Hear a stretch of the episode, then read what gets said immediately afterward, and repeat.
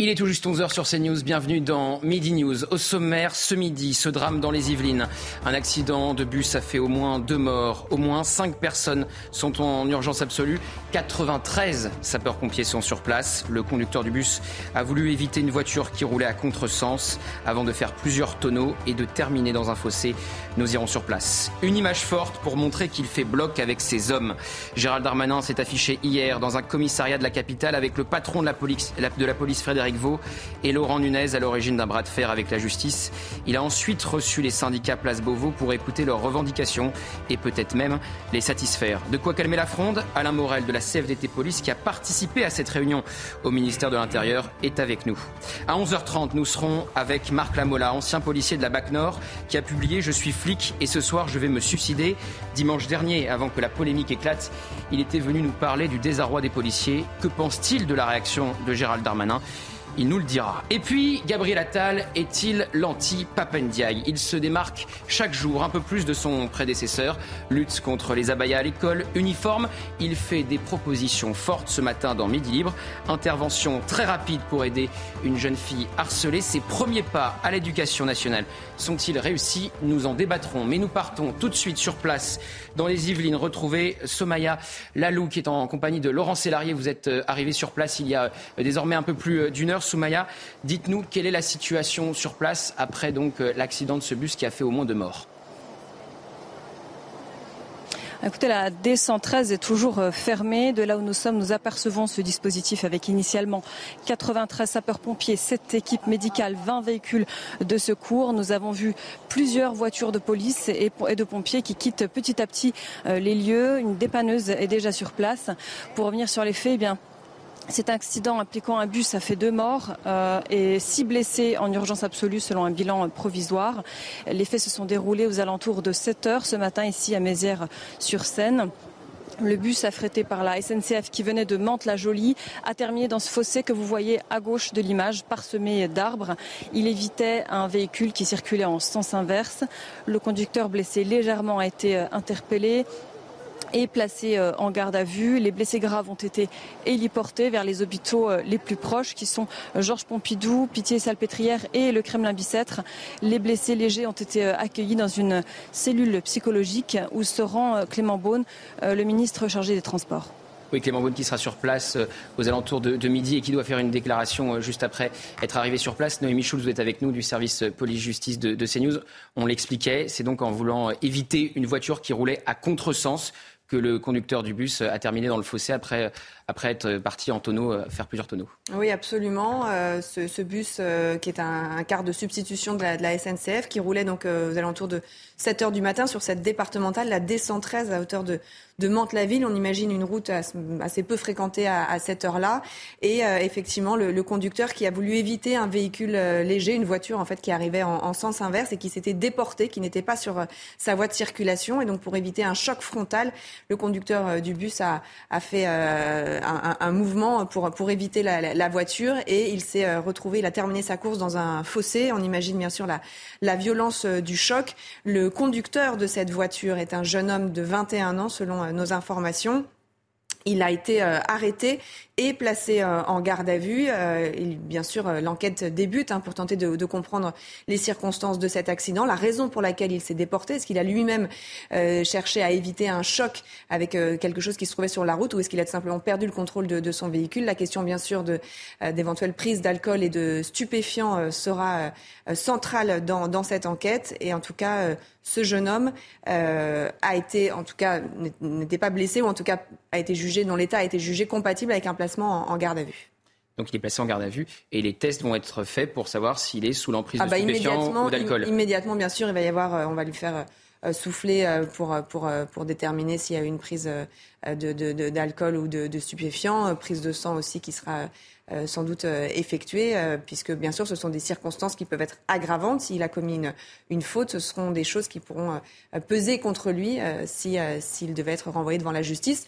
On rappelle d'ailleurs que s'il devait être jugé, alors là encore une fois on, met un peu la charrue avant les bœufs et, et, l'enquête débute, mais cela pourra rentrer dans le cadre de cette nouvelle infraction, l'homicide routier. vous savez qu'il y a une quinzaine de jours, Elisabeth Borne a annoncé qu'on ne parlerait plus d'homicide involontaire pour les accidents de la route tels que celui-là, mais d'homicide routier. Alain Morel, vous êtes secrétaire général adjoint à CFDT Police. Dans quelles conditions travaillent euh, les policiers sur euh, ce type d'accident quand on place en garde à vue un individu euh, soupçonné donc d'avoir tué de manière indirecte en roulant à contresens sur la route deux personnes? Comment interviennent les forces de l'ordre? Tout de suite tester donc pour voir s'il n'est pas sous alcool ou sous stupéfiant Oui, c'est une enquête classique qui s'exerce avec tous les moyens nécessaires pour déterminer les circonstances, sécuriser les lieux, faciliter l'intervention des secours et euh, cette enquête euh, débouchera euh, forcément par un avis parquet et les poursuites qui seront engagées selon les circonstances précises. bien entendu, on va étudier s'il y a des stupes, s'il y a un usage de téléphone, s'il est en train de faire SMS, s'il était alcoolisé. Si c'est assoupi Si c'est assoupi, si c'est bon, l'infraction de, d'homicide routier qui a été déclarée par la Première ministre qui visait surtout euh, à répondre à une attente des associations de victimes de la route. Hein. et, en cela, euh, c'est bien naturel.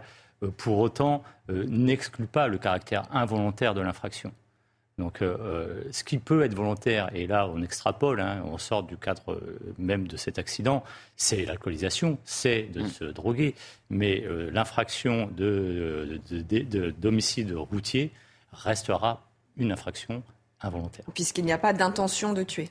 Oui, Martin Garagnon, ce que euh, vous êtes de la majorité présidentielle, ce qu'a voulu faire la Première ministre, ce que veut faire le gouvernement, c'est changer l'intitulé pour euh, les familles des victimes qui ne supportaient pas ce terme d'homicide involontaire, notamment euh, le chef Yannick Aleno, qui, après la mort de son fils, est monté en première ligne dans les médias pour expliquer que ce terme homicide involontaire était totalement insupportable.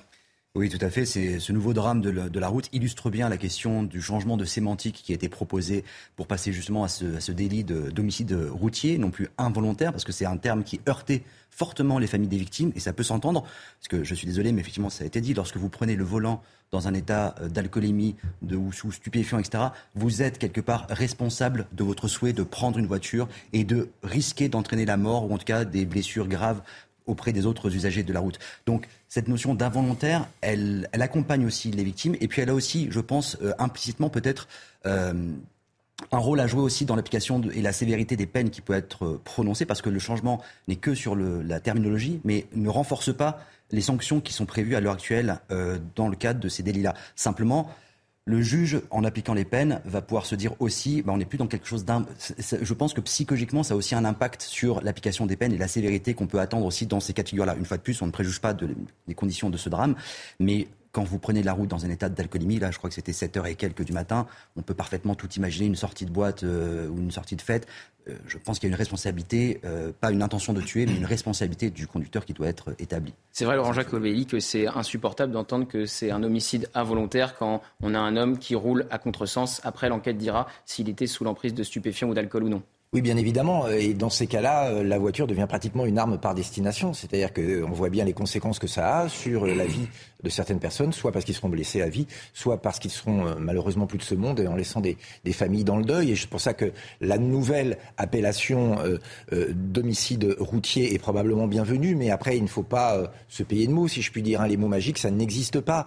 même si ce terme-là pourrait être un réconfort pour les familles, ça n'aggrave pas les peines derrière. Or, on sait bien que c'est là qu'il faut jouer aussi, c'est-à-dire rendre le fait de conduire ivre ou drogué soit beaucoup plus réprimer, parce que c'est là qu'il y aura un effet dissuasif éventuel. Donc une fois encore, les mots magiques n'existent pas, l'intention euh, reste louable. Les peines sont déjà lourdes, hein. encore une fois, on le rappelle, quand euh, pour un homicide involontaire, euh, la peine encourue est de 5 ans de prison, mais si vous avez une circonstance aggravante, c'est 7 ans, et deux, par exemple, alcool et stupéfiant, ça monte jusqu'à 10 ans de prison. Donc je crois que la, peine, elle est déjà suffisamment lourde. On voit que dans les faits, vous avez très rarement, voire jamais, des condamnations aussi Vous avez raison, c'est là aussi la Donc je ne sais pas, vous pourriez augmenter et dire que la peine encourue, elle est de, de 20 ans.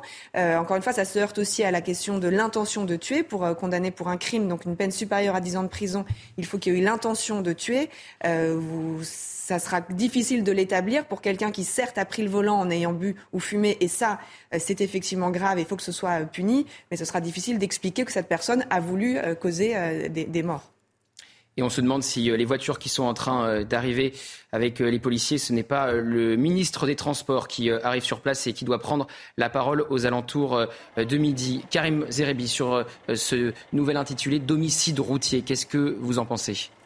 D'abord, permettez-moi d'en rentrer dans le débat sur le fond, d'avoir une pensée pour les, deux victimes et, les familles de ces deux victimes et, des quatre personnes aussi qui sont en urgence absolue, euh, c'est un drame, c'est cruel. Vous, vous prenez le, le, le, car, le bus, donc, euh, pour aller d'un point A vers un point B, puis vous vous retrouvez dans, dans une situation, euh, donc, euh, je dirais, qui est, qui est, dramatique. Donc, pensez d'abord pour ceux qui sont touchés par ce drame.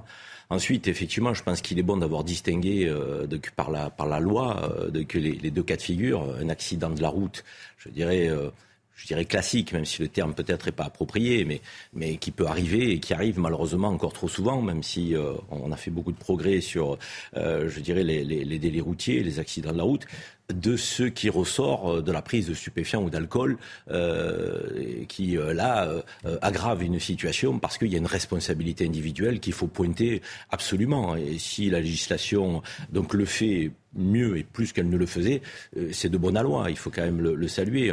Moi, je pense toujours à la dernière affaire, qui est l'affaire Palmade. Je veux dire, donc, euh, un enfant de 6 ans défiguré, mmh. euh, donc, euh, une maman enceinte qui a perdu un bébé. Enfin, je veux dire, bon, c'est le drame absolu. et effectivement, je pense qu'il faut que la main soit beaucoup plus lourde, que la sanction soit beaucoup plus lourde de la part de la justice dans ce cas de figure que lorsqu'il y a un accident de la route qui peut encore une fois, arriver dramatiquement sans qu'il y ait de, prise d'alcool ou, de, ou de, drogue. Bon, là, l'enquête débute. Moi, j'ai pour habitude de faire toujours confiance euh, aux forces de police, euh, qui font des enquêtes les plus pointues possibles euh, pour révéler la, vérité dans toutes les affaires. Alors Clément Beaune est arrivé sur place, il se rend à la cellule psychologique. Deux personnes sont mortes, quatre personnes sont, en urgence absolue. Clément Beaune doit prendre la parole aux alentours de midi 10. Évidemment, nous écouterons le ministre des Transports dès qu'il prend la parole. Je vous propose désormais de parler de cette réunion hier, place Beauvau, autour de Gérald Darmanin qui s'est rendu un peu plus tôt dans la soirée dans un commissariat du 19e arrondissement pour montrer qu'il faisait bloc avec ses hommes, Frédéric Vaux et Laurent Nunez. Cette image était sans doute très forte, elle a marqué tout le monde. Vous, euh, allez sans doute la voir euh, dans le sujet de Mathilde Ibanez dans, un instant. Gérald Darmanin devant Laurent Nunez et Frédéric Vaux, comme pour montrer qu'il est en adéquation avec ce que ces deux hommes ont pu euh, déclarer dans les précédents jours. On fait le point avec Mathilde Ibanez. C'est la première visite de Gérald Darmanin depuis la crise qui agite la police nationale. Le ministre de l'Intérieur s'est rendu dans le commissariat du 19e arrondissement de Paris. Objectif, calmer et apporter son soutien aux policiers en colère. Ils ont aussi vu que des partis politiques euh, évoquaient euh, le fait que la police tue, ils ont, on leur crache dessus, on les insulte, on les vilipende. Et donc se rajoute à cette fatigue une émotion, une colère, et pour beaucoup d'entre eux, je le sais, ils m'ont dit voilà encore quelques instants, une tristesse. Euh, de ces procès d'intention, ces procès médiatiques qui leur vont droit au cœur, eux qui servent la République, qui, sont des fonctionnaires. Et, on peut les comprendre, et moi je les comprends. Je comprends cette émotion, je comprends cette colère et je comprends cette tristesse. Les syndicats de police ont été reçus par le ministre et le rendez-vous les a convaincus. Il a compris, je pense, l'urgence déjà de, euh, de, faire une réunion parce qu'il y a il y, a une situation qu'il faut, qu'il faut traiter. Euh, c'est déjà pas mal qu'on ait pu discuter. Je pense que c'est comme ça qu'on sort euh, des crises. Euh, encore une fois, je le répète, il a été assez à l'écoute. Il nous a dit qu'il nous soutenait, il nous a dit qu'on pouvait peut-être trouver d'autres solutions. il a dit aussi qu'évidemment, il y avait l'indépendance de la justice et euh, il n'a pas terni la justice pour autant. Par contre, il a compris que le métier de policier euh, était plus que compliqué. Le ministre a indiqué que moins de 5% des policiers se sont mis en arrêt maladie ou ont refusé d'aller travailler depuis le mouvement de protestation suite à l'incarcération de l'un des leurs. Alain Morel, il était euh, satisfaisant hier soir, Gérald Darmanin? Oui, il était satisfaisant. On souhaitait une rencontre rapide avec le ministre de l'Intérieur. Il est venu nous rencontrer dès sa sortie d'avion au retour de Nouvelle-Calédonie. Il est passé euh, avant dans le 19e euh, pour visiter les collègues. Son message a été clair d'emblée, avant même de nous rencontrer. Il a confirmé ses messages clairs de soutien et de compréhension de la colère légitime des policiers. Il a soutenu euh, le DGPN et le préfet de police dans leurs déclarations, y compris devant nous. Il l'a répété. Et c'est un message qui est satisfaisant, tout comme les chantiers qu'il accepte d'ouvrir pour sécuriser un peu plus la profession. Alors Karim Zeribi, ce matin, euh, Gérald Darmanin est convoqué par Elisabeth Borne. Est-il allé trop loin, le ministre de l'Intérieur? A-t-il joué euh, trop euh, solo après avoir été vexé justement de ne pas avoir pris la place d'Elisabeth Borne? Comment vous l'avez trouvé hier? Il n'a pas laissé l'ombre d'un doute. Hein. Il fait bloc avec Frédéric Vaux et Laurent Nunez. On n'est pas surpris puisqu'on sait qu'il a validé les propos avant qu'ils ne soient publiés dans le Parisien. Il y a une expression que les, observateurs politiques euh, je dirais, utilise euh, pour parler euh, de la position des ministres au sein de son gouvernement. Et parfois on dit ils impriment ou ils impriment pas. il imprime, oui, ça c'est sûr. Force de constater que Papendia n'imprimait pas au sein de l'éducation nationale, il ne marquait pas les esprits, il, n'accrochait pas ni l'opinion ni son administration. et je dirais, force de constater que c'est tout l'inverse pour Gérald Darmanin. il occupe euh, la place qui est la sienne au sein euh, de ce ministère. Euh, il se positionne comme le premier flic de France et on sait que les forces de l'ordre aiment ça, avoir un ministre de l'Intérieur qui les défend, mais qui les représente aussi dans le débat politique. il fait corps avec eux, j'ai envie de dire presque en toutes circonstances. Et c'est vrai, vous l'avez dit, Gauthier, cette image du ministre de l'Intérieur avec le préfet de police d'un côté et le mm. DGPN, directeur général de la police de l'autre, qui ont tenu des propos qui, ont pu gêner les membres du gouvernement. Il y a quelques jours, démontre qu'il fait corps avec eux et que ces propos-là, n'ont peut-être pas été euh, dits euh, sur la place publique sans l'aval euh, du ministre de l'Intérieur. Donc ça veut dire que le ministre de l'Intérieur était en phase avec eux. Il l'a démontré hier. Il a eu des mots forts, euh, nous dit-on, euh, donc dans cette réunion. Euh, s'il désamorce ce mouvement de colère, de mécontentement avec les annonces qu'il a effectuées hier, il renforcera sa place au sein du gouvernement. On sait qu'il attendait beaucoup du remaniement. Il en a été déçu. Et le fait effectivement de pouvoir être, j'ai envie de dire, un peu la clé pour la remise en mouvement de toutes les forces de l'ordre, même s'il n'y a que moins de 5% des forces de l'ordre qui sont aujourd'hui en arrêt maladie, ça va le renforcer au sein de ce gouvernement et le rendre encore plus indispensable qu'il ne l'était euh, pour le président de la République. Alors Elisabeth Borne le convoque, euh, peut-être parce qu'elle sent aussi qu'il a envie de jouer cavalier seul, et il va y avoir un rappel à l'ordre. Je suis première ministre, j'ai été conforté, tu es Je décide, mais il exécute. Voilà. Avait dit Jacques Chirac sur Nicolas Sarkozy. On sait qu'en politique, ces rapports de force euh, de, et j'allais dire un peu de, de hiérarchie politique existent toujours. À mon avis, c'est un rappel qu'elle va lui faire, mais c'est un politique, Gérald Darmanin. Donc je pense qu'on n'a pas fini d'entendre parler de lui euh, dans une démarche un peu de, cavalier seul. Non, il devient assez indispensable, effectivement, à ce gouvernement. Jules, euh, Emmanuel Macron prend la parole, il fait du en même temps, il ne calme pas la colère des policiers. Elisabeth Borne prend la parole, elle fait du en même temps, elle ne calme pas la colère des policiers. Gérald Darmanin a réussi à calmer, je vous demanderai si la fronde continue ou si elle risque de, se tarir. Qu'est-ce que vous pensez euh, de la stratégie du ministre de l'Intérieur?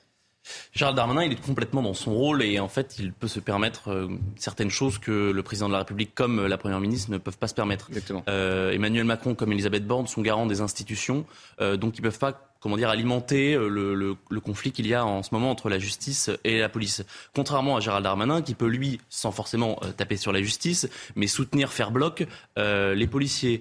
on l'a vu en effet hier dans le commissariat du, du 19e arrondissement. on l'a vu également lorsqu'il a reçu les syndicats qui sont satisfaits, qui ont vu des propos encourageants en effet en sortant à peine euh, de l'avion euh, qui, le ramenait de la Nouvelle-Calédonie. Et euh, je pense que Karim Zerbi a raison. il devient indispensable. C'est-à-dire qu'en fait, on attendait un petit peu que lui, en tout cas du côté des policiers, on attendait qu'il sorte après quatre jours de flottement où Frédéric Vaux puis Laurent Nunez ont pris les responsabilités. Gérard Darmanin, moi je trouve, fait une bonne séquence après une séquence des émeutes où il a laissé un petit peu euh, certaines plumes, je pense qu'on y reviendra, notamment euh, lorsqu'il évoquait euh, les, les, Kevin et les Mathéo en garde à vue. donc là, il essaye de, voilà, de, faire bloc derrière les policiers et de montrer une image d'ordre. Et je crois que c'est Alain Morel, est-ce que après cette réunion, la fronde va se calmer? Grégory Joron de SGP disait qu'il fallait pas perdre l'opinion publique non plus en multipliant les arrêts maladie et en ne traitant que les cas d'urgence pour le fameux 562 de SGP qui vise à, à limiter l'action des policiers. Oui. Euh, déjà, il faut bien recontextualiser euh, la colère des policiers. C'est au sortir de ces émeutes avec un engagement exceptionnel où on a eu des appels au meurtre de policiers, où ils prennent des mortiers euh, d'une manière complètement inouïe, où on a des pillages de magasins, on a des pillages de villes, des villes mises à sac, des pharmacies qui s'effondrent, qui sont incendiées, une population qui est apeurée. Et au lendemain de, ces émeutes qui sont incroyables, alors que les policiers s'attendent à une forme de reconnaissance, de la nation euh, tout entière, on est vilipendé sur la place publique. Donc d'abord, ce que je tiens à dire, c'est que cette colère qui existe euh, à Marseille, par exemple, et, ailleurs, euh, elle est légitime. elle est compréhensible et ça faisait Parce que ce policier n'a rien à faire en détention provisoire. Alors c'est un autre sujet, mais bah, on, vilipende. oui, on va y venir si vous voulez. On vilipende d'un côté la police nationale au lieu de reconnaître son action, et ensuite il y a cette affaire de Marseille. Cette affaire de Marseille, euh, ce qui stigmatise encore un petit peu plus la profession, c'est les conditions qui sont décrites, quels critères sont utilisés et communiqués tardivement, parce que le parquet et les magistrats ont communiqué tardivement, voire pas, euh, sur cette mise en détention provisoire, ces critères sont inacceptables tels qu'ils sont décrits. Est-ce qu'un policier va aller faire pression sur une victime? Est-ce que quand vous avez quatre mises en cause, euh, vous allez empêcher euh, que s'exerce une espèce d'entente pour pouvoir dire la même chose Les critères ne sont pas les bons. Donc ça heurte. Les collègues ont été mis en garde à vue, dans des geôles de garde à vue, à côté des émeutiers. Euh, il y a tout un travail à faire pour la sécurisation. Moi, je ne dis pas qu'il faut forcément. Après, vous avez aussi les images du jeune Eddy, son, témoignage, qui ont énormément euh, choqué une partie euh, de l'opinion publique. Ben, son visage, rien que de le voir, c'est choquant. Voilà. Bien sûr que c'est choquant. Après, il y a une enquête qui est en cours et je me garderai bien de la commenter. Donc, est-ce que ça va apaiser la colère des policiers? En tout cas, il a fait le job pour. Et vous ne savez pas si la fronde s'arrête demain? Les policiers sont responsables en responsabilité, ils, vont entendre ce message de soutien, ils vont entendre qu'on ouvre des chantiers pour sécuriser leur profession et ils sont responsables et ils vont entendre la continuité du service public. Laurent Jacobelli, comment vous jugez la réponse du ministre de l'Intérieur, que vous êtes obligé de reconnaître qu'il a réussi à satisfaire les syndicats? Euh, euh, Bien sûr, j'entends ce que disent les syndicats, mais je trouve que le soutien du ministre de l'Intérieur vis-à-vis des forces de l'ordre est un soutien que j'estime naturel et normal. Il n'y a rien d'exceptionnel. Alors on en vient à trouver ça étonnant euh, qu'ils reçoivent les syndicats de policiers quand il y a un problème et qu'ils les soutiennent et qu'ils les félicitent. Moi, je pense que c'est normal. Euh, les policiers, comme les gendarmes d'ailleurs, ont euh, protégé la République des émeutiers, des émeutiers violents hein, qui ont essayé d'attaquer un maire, d'attaquer des policiers. Ils ont été le rempart contre la violence de notre démocratie. Et donc, le moins que l'on puisse dire, c'est qu'on est troublé voilà, je vais utiliser ce terme-là. Quand on voit certains en prison aujourd'hui, et on a un peu l'impression qu'ils sont plus maltraités dans le pays qu'ils protègent que ceux qui attaquent ce même pays euh, de l'intérieur. Donc il a fait son métier. Euh, ce qui est plus étonnant, c'est le manque de soutien des autres, et notamment du président de la République. Euh, en creux, évidemment, Gérald Darmanin a l'air l'air plus compréhensif et plus empathique. On va juste après la Mais le président de la République, dont la première réaction suite à la mort du jeune Naël a été de dire que l'attitude du policier était inexcusable et inexplicable avant même de connaître les résultats de l'enquête, montre bien un prisme anti-policier au plus haut niveau Martin de va vous répondre. Et, c'est là qu'il faut régler les choses. Et puis, si je peux me permettre, euh, le euh, tandem qui ne fonctionne plus entre police et justice, c'est une vraie crise institutionnelle. Et c'est aussi parce qu'il n'y a pas de capitaine à la tête du navire. C'est vrai que Martin Garagnon, hier, Gérald Darmanin a déclaré qu'il fallait respecter la présomption d'innocence. On ne peut pas quand il dit ça, ne pas penser aux propos du chef de l'État à Marseille quand il parle d'un acte inexcusable. Et quelque part, il court-circuite euh, la présomption d'innocence qui a évidemment fâché euh, les policiers et ce qui est en partie responsable de cette fronde. Est-ce qu'on a un ministre de l'Intérieur et un président de la République qui ne sont plus sur la même ligne? Alors, je vais reprendre l'expression qui a été utilisée. Euh, Monsieur Darmanin est un ministre qui imprime et qui imprime recto verso euh, pour marquer le coup parce que c'est vraiment le cas et on l'a vu encore avec cette séquence hier. À peine sorti de l'avion à la rencontre des policiers, en visite dans un commissariat du 19e, il est au plus près du terrain comme il l'a toujours été. Maintenant, sur votre analyse qui consiste à dire qu'il y a deux lignes au sein du gouvernement, la ligne de Monsieur Darmanin et la ligne de Monsieur Macron, je m'inscris en faux, mais vous en doutez bien, il n'y a qu'une seule ligne et la ligne, elle est incarnée par le discours du président de la République qu'il a tenu en Nouvelle-Calédonie quand il dit ordre, ordre, ordre. Il le répète à trois reprises. Moi, je l'ai compris euh, de manière assez limpide, ordre républicain. C'est un vœu pieux, ça, Martin Garagnon. Non, non, mais c'est pas un la même euh, séquence, il dit qu'il faut répartir les difficultés sur l'ensemble du territoire. Il vaudrait mieux les régler, les difficultés, plutôt que les répartir. Je vais vous dire pourquoi, parce que là, du coup, on, part un petit peu du, euh, sujet qui était le, le, point de départ de notre discussion. Ordre, ordre, ordre, c'est l'ordre républicain pour tous, partout. L'ordre, c'est aussi l'ordre dans la police. C'est-à-dire que on a vu, on a parlé des images de cette victime euh, Eddie. Donc il y a une instruction qui, est en cours. Le témoignage, les, images de la victime sont assez euh, édifiantes et assez choquantes. Euh, s'il y a eu des manquements aux procédures de la part de certains policier, évidemment que cela doit être sanctionné. C'est une évidence et c'est même de nature à protéger l'institution de la police. On sait que dans tous les métiers, et M. Darmanin est le premier à le dire, lorsqu'il y a des écarts qui sont inacceptables, ils sont sanctionnés et durement sanctionnés. C'est la moindre des choses pour que la confiance dans la police de la part de la population, qui est très très large, se maintienne. Ça, c'est une évidence. Et enfin, l'ordre, c'est aussi l'ordre dans nos institutions et dans nos politiques. Institutions, c'est-à-dire l'indépendance de, la justice a été rappelée, et euh, au niveau des responsables de nos politiques, quand on voit que certains députés passent des mois et des mois à mettre des cibles dans le dos de nos policiers, c'est inacceptable. Et on continue d'en parler juste après la publicité. Mais on va repartir dans les Yvelines, retrouver euh, Soumaya Lalou qui est avec euh, Laurent euh, Sélarié. Soumaya, le ministre des Transports Clément Beaune est arrivé. Il est en train de rencontrer les victimes dans la cellule psychologique qui a été mise en place et les pompiers sont à pied d'œuvre. Oui, tout à fait. Nous, Clément Beau ne devrait pas tarder à faire un arrêt ici à Mézières-sur-Seine sur les lieux de l'accident. En ce moment, il est avec la cellule euh, psychologique. Ici, il n'y a quasiment plus aucun euh, véhicule. Les dépanneuses ont remorqué les véhicules accidentés direction Mantes-la-Ville. Euh, donc la route ne devrait pas tarder à rouvrir. Pour rappel, l'accident impliquant un bus a fait deux morts et cinq blessés en urgence absolue, selon un bilan euh, provisoire. Les faits se sont déroulés aux alentours de 7 heures ce matin ici à Mézières-sur-Seine. Le bus affrété par la SNCF qui venait de Mantes-la-Ville a terminé dans ce fossé que vous voyez à gauche euh, de l'image, parsemé d'arbres. Il évitait un véhicule qui circulait en sens inverse. Le conducteur blessé euh, légèrement a été euh, interpellé, placé en, garde à vue. Les blessés graves ont été héliportés euh, vers les hôpitaux les plus proches qui sont Georges Pompidou, la Pitié-Salpêtrière et le Kremlin-Bicêtre. Les blessés légers, eux, je vous le disais, ont été accueillis dans une cellule psychologique. Merci beaucoup Soumaya Lalou. Évidemment, on va vous retrouver tout au long de cette journée. On prendra en direct les propos du, ministre des Transports qui doit s'exprimer vers midi 10. Et dans un instant, on continue de parler de cette crise au sein de la police après la réunion hier, place Beauvau, avec le ministre de l'Intérieur.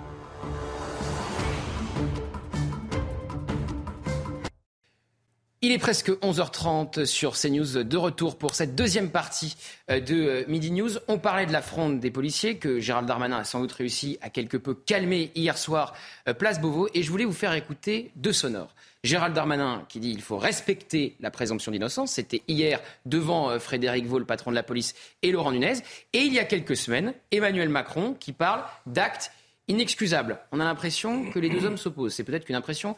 On le verra avec mes invités. Écoutez. Moi, je ne commande pas euh, les affaires euh, judiciaires en cours. Euh, s'il y a eu faute, elle sera sanctionnée par la justice. je veux évidemment apporter mon soutien à toute personne qui se sent blessée, comme je l'ai fait évidemment au lendemain, voire le jour même de, l'affaire Naël. Mais je veux aussi dire que les policiers, ils ne réclament pas l'impunité, ils réclament le respect. Les policiers ne réclament pas être au-dessus des lois, ils réclament de ne pas être en dessous des lois.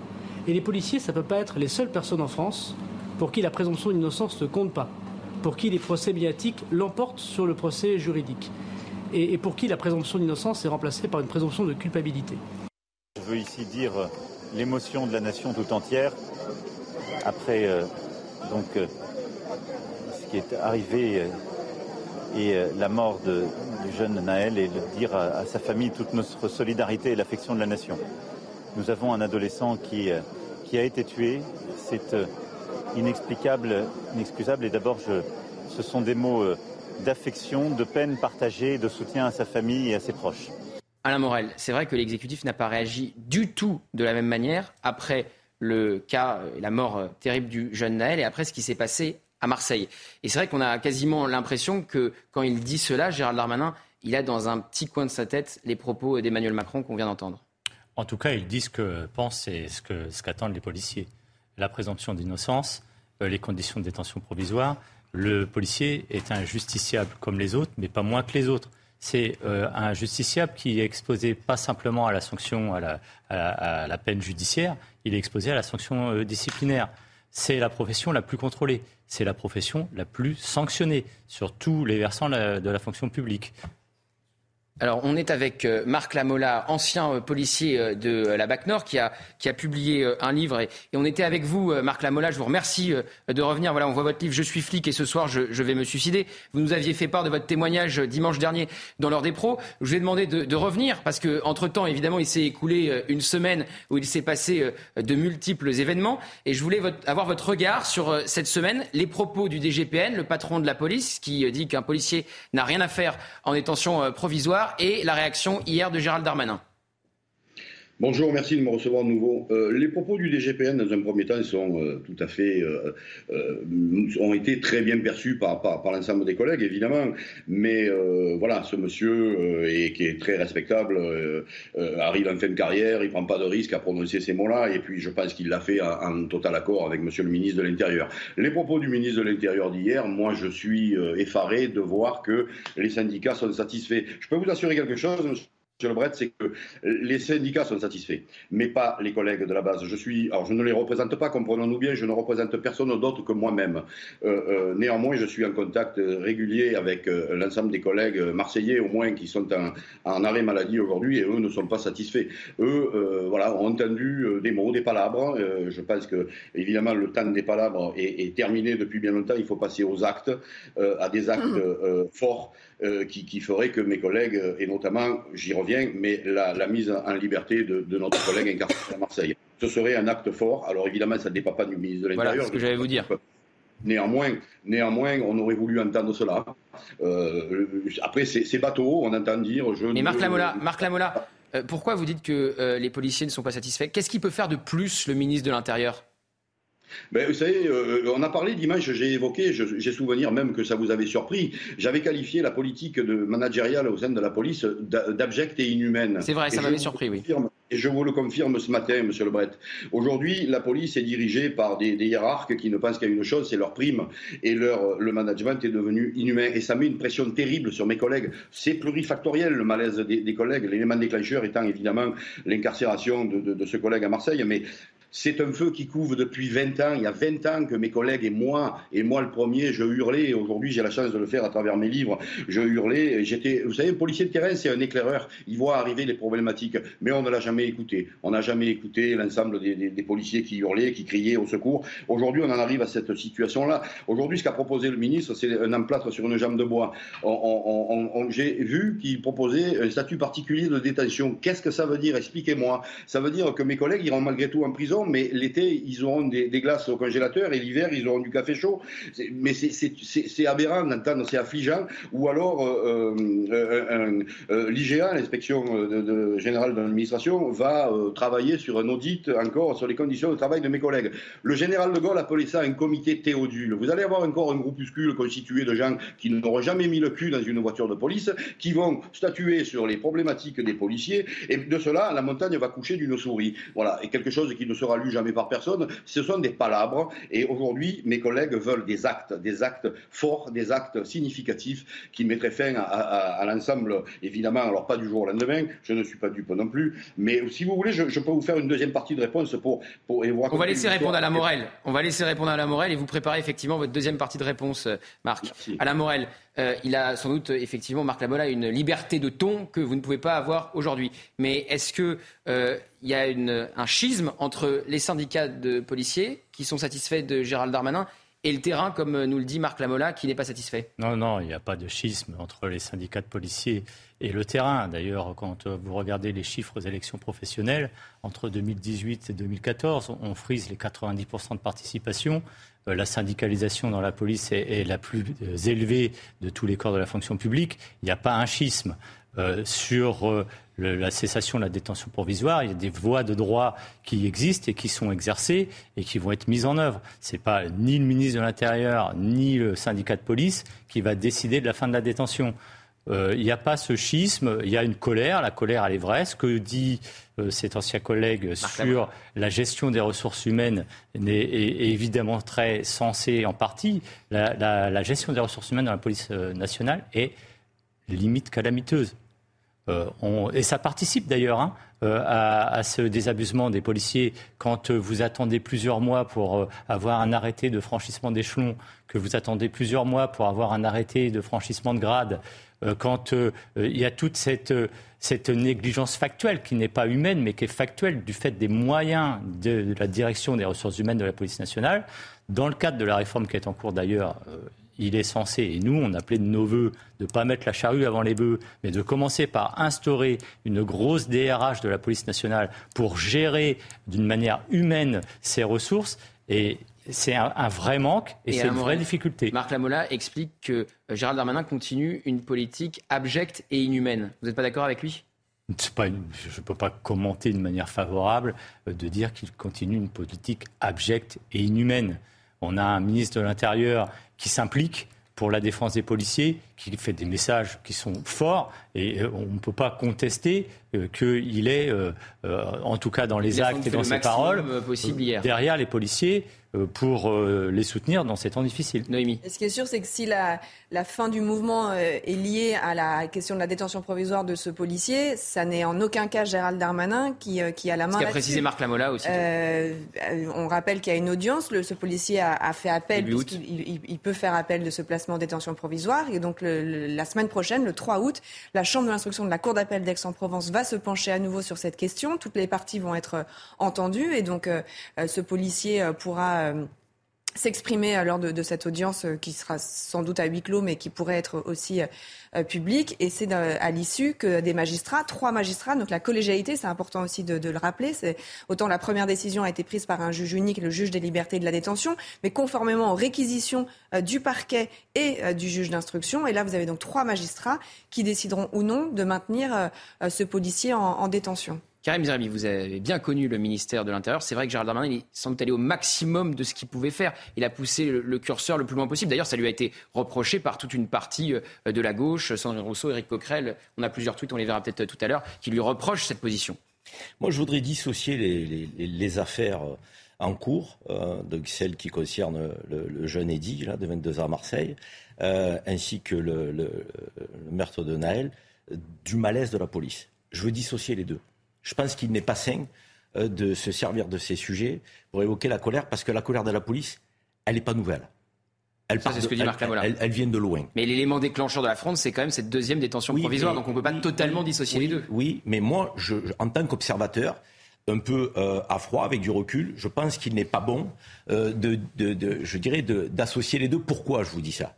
Parce que si bavure il y a, si bavure il y a. L'enquête le dira. Je parle au conditionnel. Bien sûr. Il faut laisser l'enquête se dérouler. On a pour habitude de faire des enquêtes souvent euh, en amont dans les médias et dans l'opinion sans laisser la justice travailler. Laissons la justice travailler. Si bavure il y a, je ne pense pas qu'il faille s'appuyer sur les conditions euh, de, travail déplorables, déplorables de la police nationale pour justifier des bavures. Mm. L'immense majorité des fonctionnaires de police, mm. l'immense majorité, fait, ils font leur travail avec déontologie, respect de l'esprit républicain, dans des conditions qui sont parfois scandaleuses. Je prends le maintien de l'ordre. Ils achètent parfois le matériel sur leur denier personnel.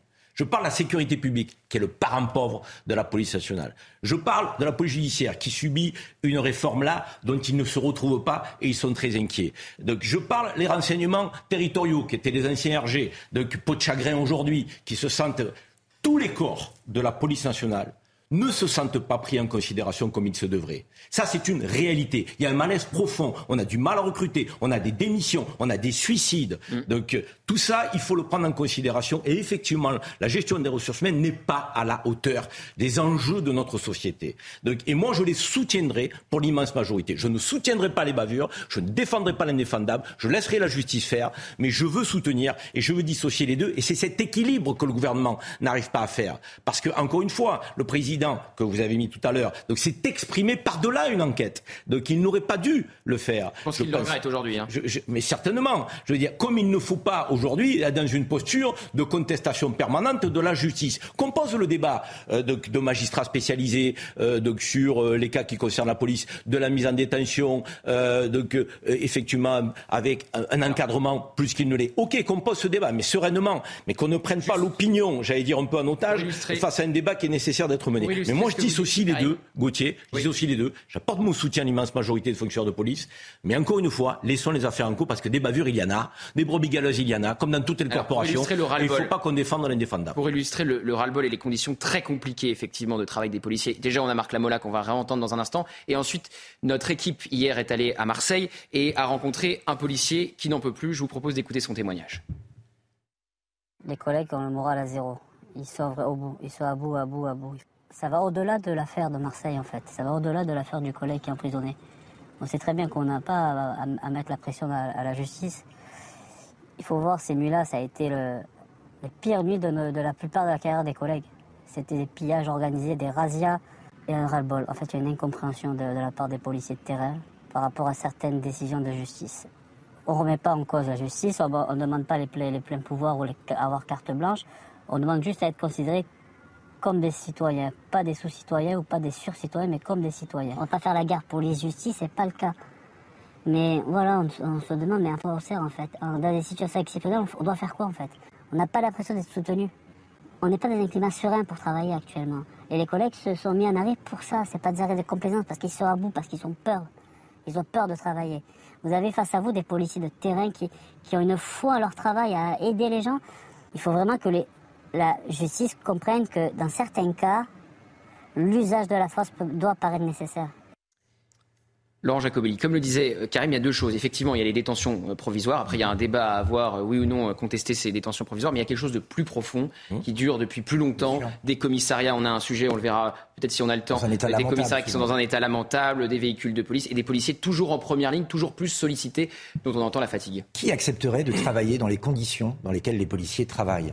Qui accepterait de risquer sa vie pour le salaire qu'il touche? Qui accepterait de se retrouver face à des voyous, à des bandits qui sont là pour les molester, pour les attaquer, voire pour les tuer, et qui risquent probablement euh, moins euh, d'attention de la justice que eux s'ils se défendent. Qui accepterait de défendre la République en se faisant insulter du matin au soir par une partie de la représentation nationale? Je vise là euh, la NUPES, qui déteste tout ce qui porte un uniforme et qui applaudit tout ce qui met en danger. Jean Rousseau qui a parlé de milice pour parler des policiers en arrêt maladie. C'est honteux.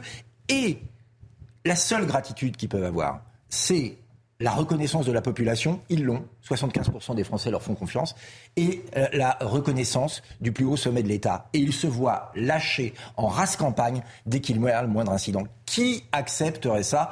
Pas vous, pas moi. Et donc ils ont une force d'âme, une foi dans leur métier qui, je crois, euh, mérite euh, au moins le respect et au moins le respect du président de la République. Mais Gérald Darmanin est malin. il sait très bien que 75% des Français soutiennent la police. Bien Ils savent très bien que 70% des Français, et c'est un sondage que vous avez, euh, je crois, euh, sollicité. Il joue l'opinion, vous voulez dire Absolument, condamnent la politique sécuritaire euh, d'Emmanuel Macron parce qu'elle n'est pas efficace. Oui, 7 Français sur 10, le sondage exact, c'est 7 Français sur 10 ne font pas confiance à Emmanuel Macron pour ramener l'ordre dans le pays. Alors que fait Gérald Darmanin? Il surfe sur la vague, il ne faut pas être naïf non plus. Et il se propose en contrepoids d'Emmanuel Macron. il joue la rupture pour 2020. mais posons-nous la vraie question. Quel est son bilan aujourd'hui, concret, concret hein, sur l'état des forces de police Les émeutes il était ministre, hein, et elles ont eu lieu. Martin Garagnon, le bilan de Gérald Darmanin, c'est vrai qu'il y a le Stade de France qui le poursuit euh, quelque peu. Sur le sujet qui nous occupe ce matin, vous avez, je reviens au montage que vous avez proposé euh, aux téléspectateurs tout à l'heure sur euh, les deux images, la mise en parallèle de la déclaration de M. Darmanin hier soir mm. et celle du président de la République le jour où, du décès du jeune Naël.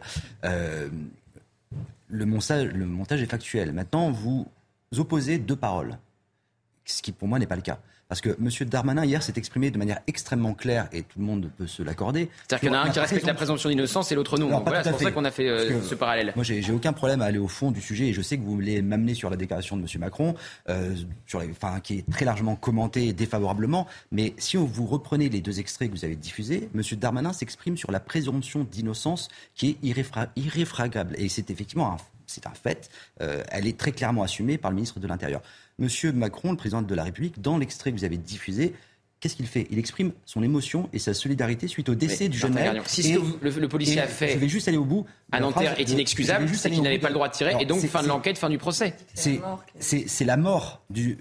Je pense que si, si, vous réécoutez l'extrait, il ne dit pas que c'est l'action Donc aucun syndicat de policiers n'a compris ce qu'a voulu dire le chef de l'État. Donc c'est peut-être qu'il s'est mal exprimé. Mais, peut-être, ça je peux l'entendre. Mais de, euh, d'imputer au président de la, de la République euh, Je suis pas sûr que ça soit... un déni de présomption d'innocence, quand vous reprenez l'extrait, ce qu'il dit, c'est qu'effectivement la mort d'un adolescent, quels que soient euh, les faits que l'enquête démontrera, est en soi un drame inexcusable. Voilà. Mais il n'incline pas l'action de la police. Donc vous mettez en parallèle deux, euh, deux propos qui sont pas... Qui Karim, vous êtes convaincu par cette explication ou pas? Que, non, qui est une maladresse, on peut parfaitement l'entendre.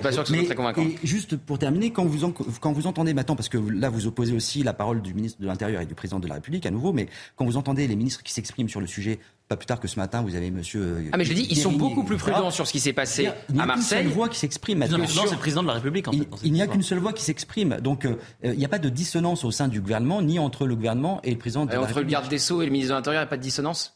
Chacun est dans ce couloir, je crois que ça a été dit. Oui, chacun, voilà. Mais partagé. Monsieur Darmanin est le premier flic de France. Il apporte un soutien qui est euh, total à, aux forces de police à partir du moment où elles exercent leur mission dans le respect républicain, ce qui est le cas pour l'immense majorité des policiers. Bon, Laurent Jacobi, est-ce que vous êtes euh, convaincu par les explications de Martin Garagnon Il rappelle l'indépendance de la justice. Je, suis convaincu de sa bonne foi et de sa volonté de, préserver l'image du président de la hein, République. ce sont, euh, mais le problème, c'est que le président de la République a un CV et que c'est le même président de la République qui, devant le magazine Brut, parlait de, racisme, de, violence propos. systémique. Il a même parlé parfois de contrôle aux faciès. Donc il y a un moment, il peut à chaque fois accuser la police et revenir sur ses propos. Il envoie un signal quand même extrêmement déroutant pour celui qui aussi, hein. le garant de l'ordre républicain. Un des signaux qui là aussi est factuel et n'est pas déroutant, c'est par exemple la loi d'orientation et de programmation du ministère de l'Intérieur. Moi je veux rester, je veux rester, sur... Non mais ça aussi, enfin, je veux rester sur votre explication de texte des propos du, du chef de l'État, Alain Morel, parce que tous les policiers ont compris la même chose, qui ne respectaient pas la présomption d'innocence. Mais une fois de plus, est-ce que Alain Morel, vous êtes convaincu par cette, par cette explication de Martin Garagnon je ne dis pas qu'il n'y a pas eu de maladresse, hein. attention. On est dans une société où le, poids des mots et le choc de l'image marquent. Donc forcément, euh, on sait faire la part des choses. Et on sait faire la part des choses aussi quand Gérald Darmanin euh, est, stigmatisé par une parole de 30 secondes sur une intervention d'une heure 45. Mais, ça, c'est au Sénat où il avait dit que les policiers étaient peu diplômés, ce qui a déclenché une polémique. Ce qui a déclenché une polémique. Donc euh, on sait faire la part des choses. maintenant, la présomption d'innocence doit être respectée par tous. Est-ce qu'elle a été pour vous ce jour-là à Marseille par Emmanuel bah, Macron Ce jour-là, cette parole a été un peu rapide et malheureuse. Mais juste, j'entends ce que vous dites, c'est-à-dire que si on reprend, après effectivement, le fait de parler d'inexcusable, on se dit qu'il parle de ce qu'a fait le policier, mais techniquement, si on écoute ce qu'il dit, il parle de la mort de Naël. Il dit que la mort de Naël est inacceptable et inexcusable. Il ne parle pas à ce moment-là. J'entends après l'interprétation qui peut être, y en être faite, mais il faut aussi, à un moment, euh, je me souviens, je me souviens, de cette, hein, je me souviens de cette prise de parole. Il se trouve que j'étais sur ce plateau avec Sonia Mabrouk. Tout le monde avait compris la même chose, qu'il condamnait le policier avant, euh, avant le, procès. Mot Karim. effectivement, peut les, peut les bah mais il parle effectivement de la mort d'un adolescent de 17 ans tout le monde a compris qu'il jugeait que le, effectivement ce qu'a fait ce policier était inexcusable. Donc si c'est inexcusable, il ne peut pas dire qu'il était en état euh, de légitime défense, qu'il avait le droit de faire usage de son arme. Donc quelque part, il court-circuite euh, le processus judiciaire. Karim Zeribi, votre avis? Non, mais c'est ce qui caractérise, euh, je dirais, le fait d'occuper quelques fonctions, j'ai envie de dire, un peu particulières dans notre République. C'est que vous ne pouvez pas vous exprimer comme le citoyen lambda. Je veux dire, effectivement, quand on voit les images de, ce qui s'est passé pour Naël, le citoyen lambda que je suis aurait pu dire c'est inexplicable, inexcusable. Parce qu'effectivement, euh, on, est heurté et choqué qu'un contrôle routier, qui apparemment est assez banal, euh, euh, puisse découler de la mort d'un jeune de 17 ans. Oui, le citoyen lambda, mais quand on est président de la République et qu'on occupe une fonction telle que, que celle d'être, j'allais dire, le premier d'entre nous, si je peux parler ainsi, il faut peser ces mots parce qu'ils peuvent être interprétés. Donc, ce qui a été le cas là. Alors, moi, je veux bien effectivement que vous plaidiez la bonne foi du président de la République qui a évoqué euh, donc, le meurtre, mais comme il y a une interprétation possible dans un contexte qui est quand même difficile euh, euh dans notre pays vis-à-vis des forces de l'ordre, euh, vis-à-vis aussi de l'opposition, qui effectivement attaque les forces de l'ordre régulièrement. Donc il ne faut pas alimenter une forme de polémique possible ou potentielle par les mots de notre président de la République. Donc ça veut dire que, moi, encore une fois, ce que nous, nous allons dire ne peut pas être mis au même niveau que ce que va dire le président de la République. Oui, moi je pourrais dire c'est inexcusable, parce que j'ai été choqué, comme le témoignage de Eddy là, je suis choqué. Mais on peut être choqué, nous, et laisser parler notre émotion tout en laissant la justice faire son travail. Tel que le président public ne peut pas le faire. Marc Lamola. Je vous rejoins sur la difficulté que Marc Lamola. du président. Je vais reprendre Marc Lamola. Marc Lamola, votre deuxième partie euh, d'intervention qui était visiblement déjà préparée, donc je vais vous laisser la faire, et votre réaction euh, au débat qu'on a autour des propos d'Emmanuel Macron à Marseille. Je, vais vous raconter une histoire qui, qui, qui résume. Euh, euh court, s'il vous plaît, Marc Lamola. Ce sera vite, ce sera vite fait, euh, Monsieur Lebret, ne vous inquiétez pas. Je vais vous raconter une histoire qui est dans, dans le cadre de l'écriture de ce livre que j'ai coécrit avec ma, ma femme, euh, qui, euh, dont je salue le courage puisqu'elle est toujours en activité. nous avons essayé de rencontrer des gens qui ont le pouvoir et nous avons pu rencontrer le conseiller police du ministre de l'Intérieur. Durant une heure au commissariat du 8e arrondissement, ma femme porteuse de son uniforme, c'est important, moi-même, le collaborateur du ministre et, sa, et une de ses collaboratrices, nous avons pu échanger. Et lorsque je prends la parole et de la manière dont vous commencez à me connaître assez, assez véhémente et assez directe, je lui explique, parce que notre livre est un catalogue exhaustif des mots de la police. Je lui raconte cela. monsieur le conseiller du ministre m'interrompt et me dit, mais monsieur Lamola, les, les 5008, elles ne sont pas belles, et les motos, elles ne sont pas belles. Voilà, donc moi j'expose des problèmes humains et des problèmes dramatiques que mes collègues rencontrent, et on me parle bagnole et moto. Voilà, voilà, il y a un gouffre abyssal qui sépare la, haute hiérarchie et le ministère et la base. Ce sont des, profondeurs abyssales, ce fossé est infranchissable. Voilà aujourd'hui euh, les, les, arguments que l'on nous donne et les arguments que l'on a pu me donner, alors que moi je suis, et je vous dis dans, dans notre livre, c'est un catalogue exhaustif et j'ai j'invite le collègue syndicaliste qui est sur le plateau à le lire, et il verra bien que la, politique qui est conduite depuis Nicolas Sarkozy en matière de management et de politique du chiffre, j'insiste bien là-dessus, est totalement, je le dis, abjecte et inhumaine. Et sur euh, les propos euh, du chef de l'État à Marseille, a-t-il respecté ou non la présomption d'innocence selon vous par rapport au débat qu'on avait en plateau? Absolument pas, Monsieur Le Bret. Non, non, ça n'a pas été, ça a été même bafoué. Euh, on, l'a déjà évoqué. Non, non, le président de la République n'a pas respecté la présomption d'innocence. Je, je, tout le monde est d'accord avec moi, je pense, sur, ces propos-là. Sauf Martin Garagnon, oui. C'est assez grave comme euh, accusation. Comment ça, c'est assez grave? Tout le monde a compris la même chose, Martin Garagnon, au bout d'un moment. Non mais que c'est pas parce que vous allez tous me dire que la Terre est plate que je vais vous dire que la Terre est plate. Ah, Excusez-moi aussi d'avoir une interprétation différente. Je crois que euh, Mme Schulz qui est là aussi a compris. Enfin, je veux dire quand vous reprenez la phrase euh, in extenso, euh, non non mais qui veut Laurent Jacobelli. C'est un sujet assez grave. Excusez-moi, on ne tire pas le fil à chaque compréhension possible. Si je peux me permettre. Il peut y avoir une adresse, ça je peux l'entendre, mais, de dire que factuellement le président a remis en question la présomption des policiers, c'est factuellement faux et c'est grave. La France sortait de plusieurs jours d'émeutes, des émeutes terribles qu'on n'avait pas connues depuis des années. Non, mais au début, c'était avant les émeutes. C'était avant, c'était la déclaration le jour de la mort de Naël. Donc avant les émeutes. À part, ne réécrivez pas l'histoire, Monsieur Jacobelli, dans un sens. Ça grondait. Non mais c'est vrai, c'est que ça grondait. Non mais ça grondait, ça grondait. On l'avait interprété comme ça. Qu'Emmanuel Macron il y avait eu une première nuit qu'Emmanuel Macron avait peur que ça parte. Exactement. Et qu'il avait donné des gages aux émeutiers pour essayer de calmer leur colère, comme la détention provisoire avait pu être perçue aussi comme ça. que c'est Et ça n'a pas du tout fonctionné parce qu'il était passé en détention provisoire. Il a dit cette phrase-là et euh, il y a quand même eu euh, la semaine d'émeute qu'on a connue. Bon, s'il vous plaît, je voudrais faire vous apporter votre attention sur une petite réflexion. On est là à débattre sur ce qu'a dit le président de la République sur une fraction, sur une période de 20 secondes et à décortiquer sur son intention, pas son intention. Moi, je vous apporte une petite réflexion. Imaginez, on parlait de bavure tout à l'heure, un policier qui, pendant 8 heures durant, se prend des pavés, des cocktails Molotov, qu'à un moment donné, euh, avec toutes les difficultés des conditions de la légitime défense, il doit décider ou pas d'actionner son arme de service. Là, on décortique l'intention du président de la République sur une simple parole. Moi, je vous demande de vous mettre à la place des policiers quand ils sont dans ces circonstances-là. Karim. Non, je, par rapport à ce que disait Marc Lamola, moi, il y a toujours quelque chose qui m'a, frappé. Euh, je ne sais pas ce que vous en pensez, syndicaliste euh, autour de la table. J'ai, le sentiment qu'on ne co-construit jamais les réponses opérationnelles euh, en, écoutant les policiers de terrain. On, prend toujours des décisions, j'ai envie de dire, qui viennent d'en haut, au détriment de ce qu'ils vivent et de ce qu'ils ressentent sur le terrain. Est-ce que c'est compliqué de rencontrer des gardiens de la paix? Est-ce que c'est compliqué de rencontrer des officiers de police judiciaire qui tous les jours prennent des plaintes dans les commissariats Est-ce que c'est compliqué Non, non, non, non, non. non, c'est pas vrai. Et moi, je vous le dis parce que je suis en contact régulier et fréquent avec, avec des fonctionnaires de police. Ils ont ce sentiment d'incompréhension et de fossé entre les réformes parfois. Je parlais de la réforme de la police judiciaire. Excusez-moi, la réforme de la police judiciaire, elle crée un émoi dans la police nationale. Si elle craignait moins, c'est qu'elle n'a pas été co-construite avec les, gens en place dans la police judiciaire. La police judiciaire aujourd'hui, c'est une police, je dirais, donc, euh, du détail, de l'investigation, qui va nous permettre de démanteler les trafics de drogue, qui va nous permettre de faire des enquêtes, des, investigations pointues sur les crimes.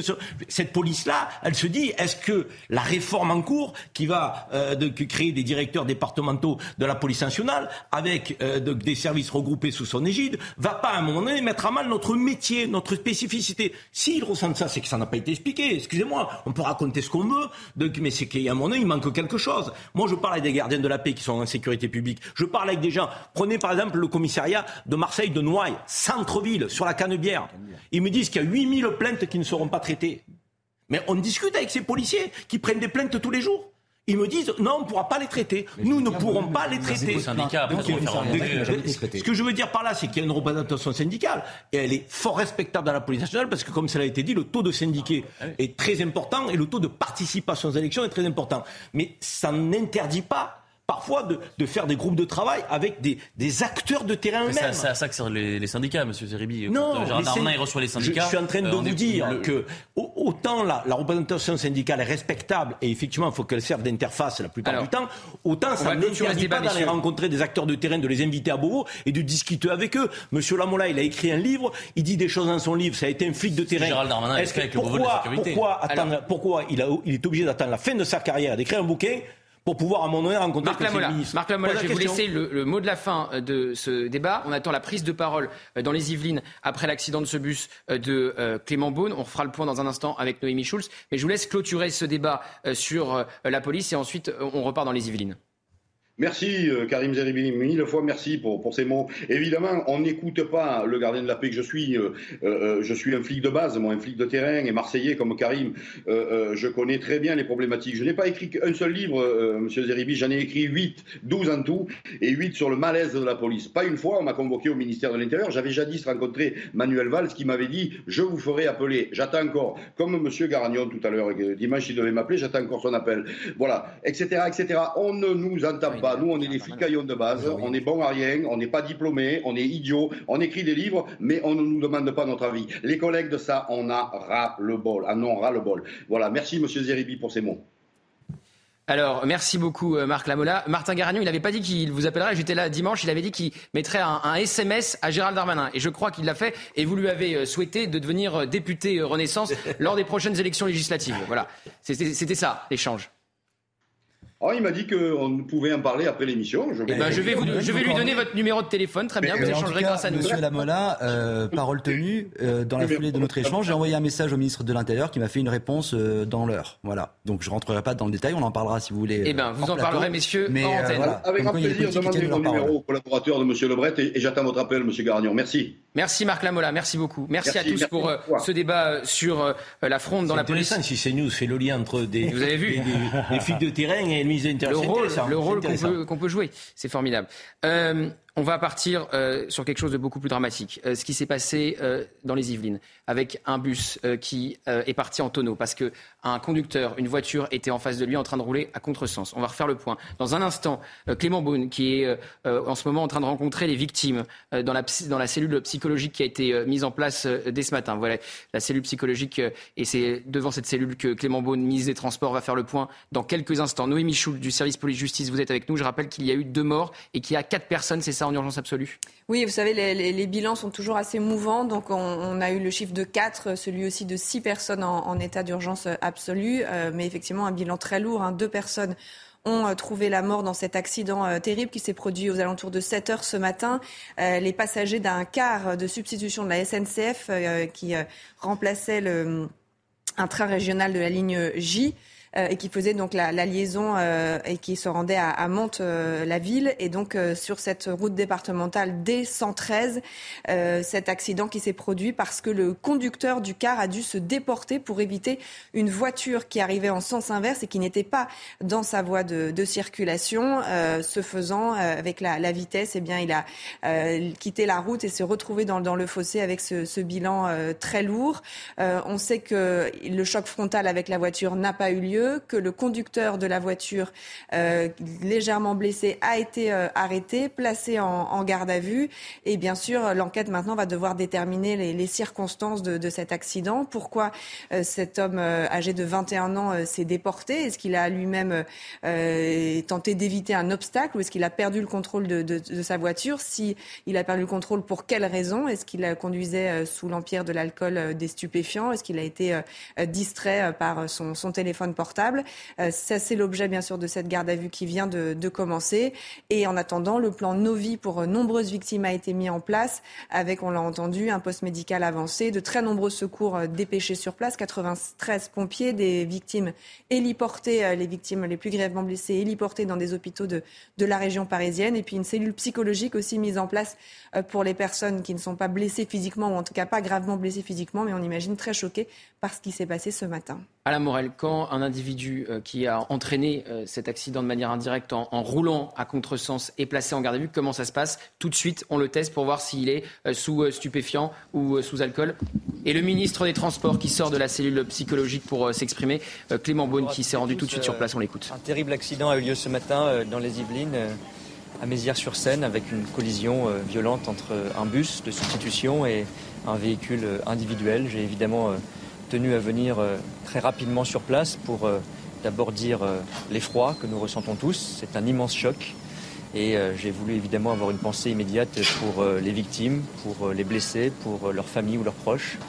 Je veux remercier aussi bien sûr tous les services qui se sont mobilisés extrêmement rapidement, nos services publics, les forces de sécurité, les forces de secours. C'est plus de 90 pompiers qui ont été mobilisés, 7 euh, équipes médicales, 2 hélicoptères et sous l'autorité euh, du préfet, du sous-préfet, euh, tout le monde a réagi extrêmement vite.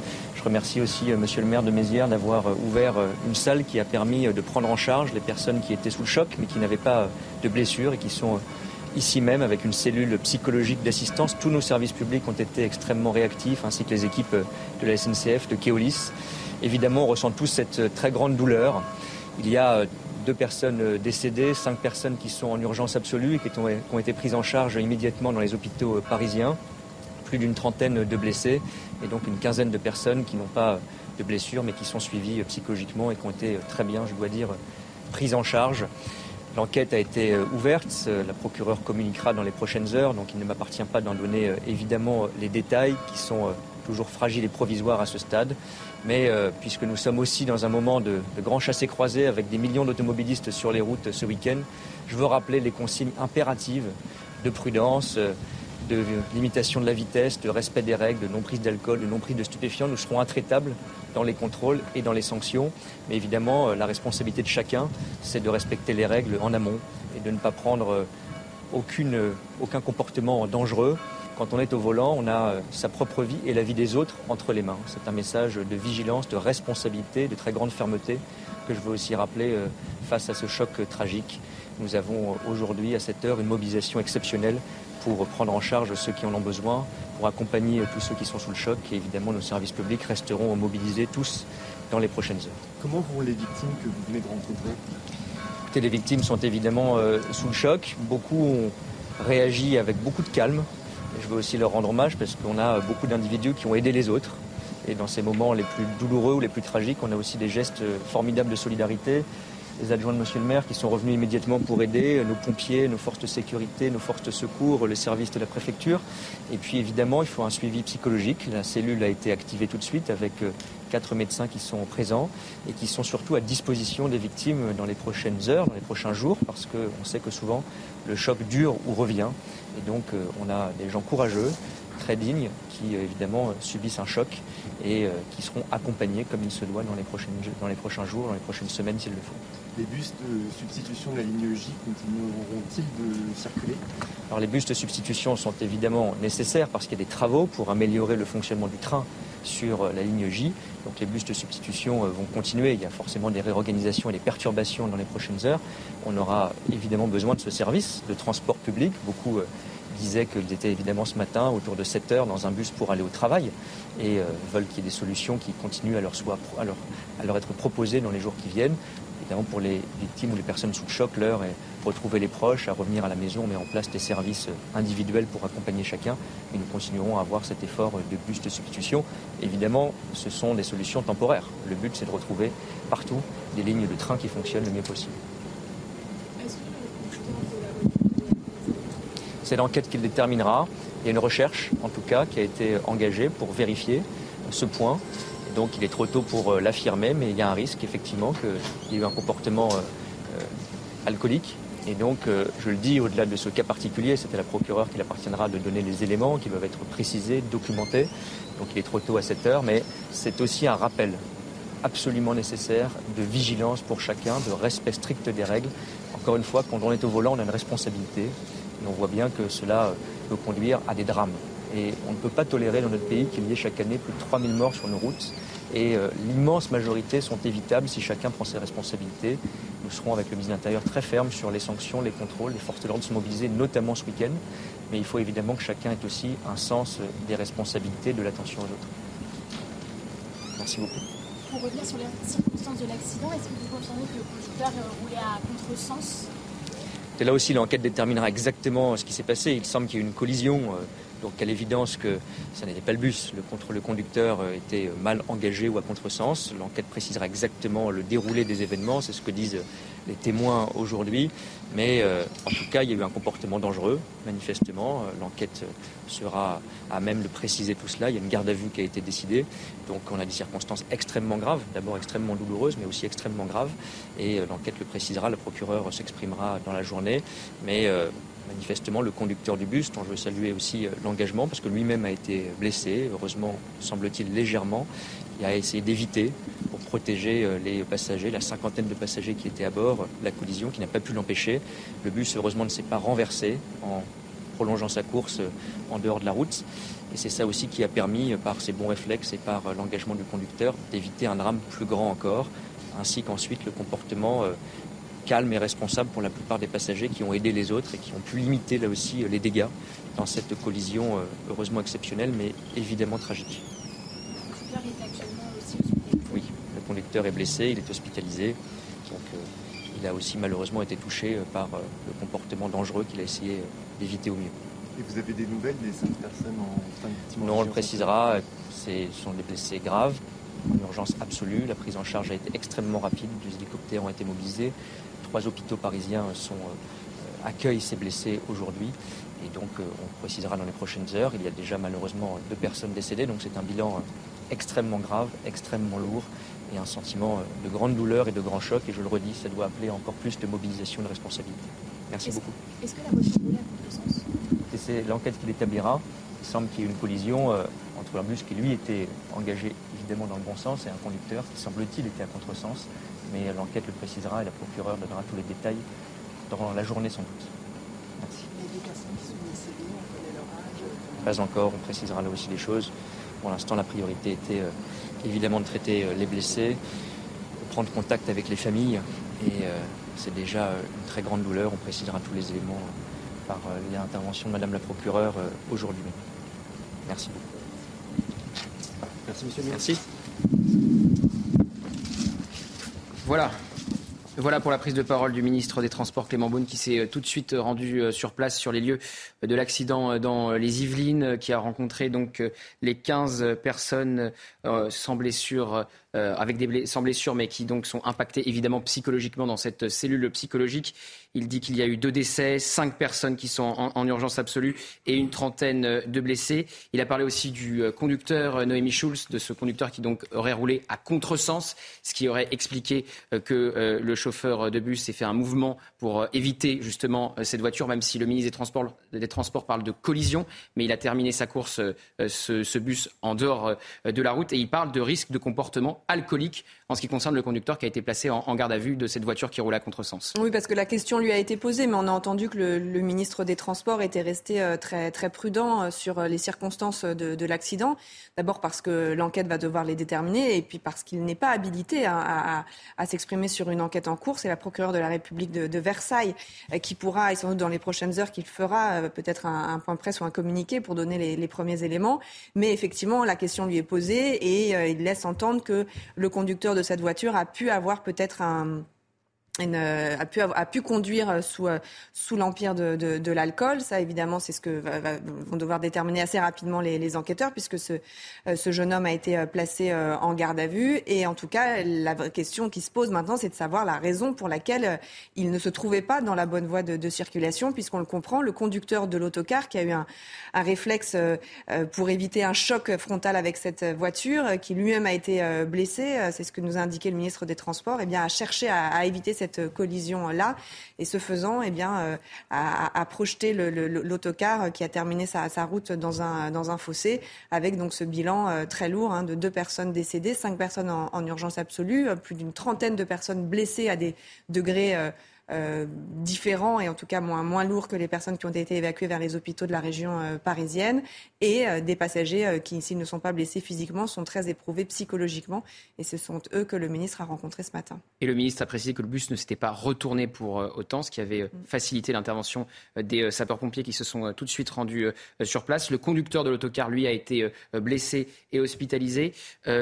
Alain Morel, comment les policiers interviennent dans ce genre de situation quand on a un individu donc, qui a roulé à contresens, soupçonné d'être sous l'emprise de l'alcool? C'est une enquête particulière qui est menée par des enquêteurs dédiés et avec des passages obligatoires sur la préservation des traces et indices, sur fixer la scène, un peu comme une scène de crime c'est une enquête qui est menée avec beaucoup de rigueur et qui vise à déterminer précisément toutes les circonstances. Alors bien sûr, euh, les dépistages d'alcoolémie et de stupéfiants sont assez basiques euh, dans ce type d'enquête, mais tout va être étudié, euh, l'environnement, ce que ce conducteur a fait avant de venir, son emploi du temps, son téléphone, tout va être étudié particulièrement comme une enquête criminelle.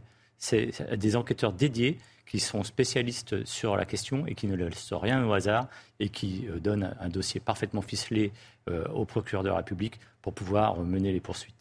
Et évidemment, Karim, on est obligé de penser aux faits d'actualité récents, que ce soit le fils du chef Aleno, que ce soit Pierre Palmade. Et c'est devenu un, sujet de société très important. Euh, on, est même en train, de changer le nom de l'homicide involontaire pour euh, ce type de cas. On verra si c'est le cas aussi pour cette enquête, le dira.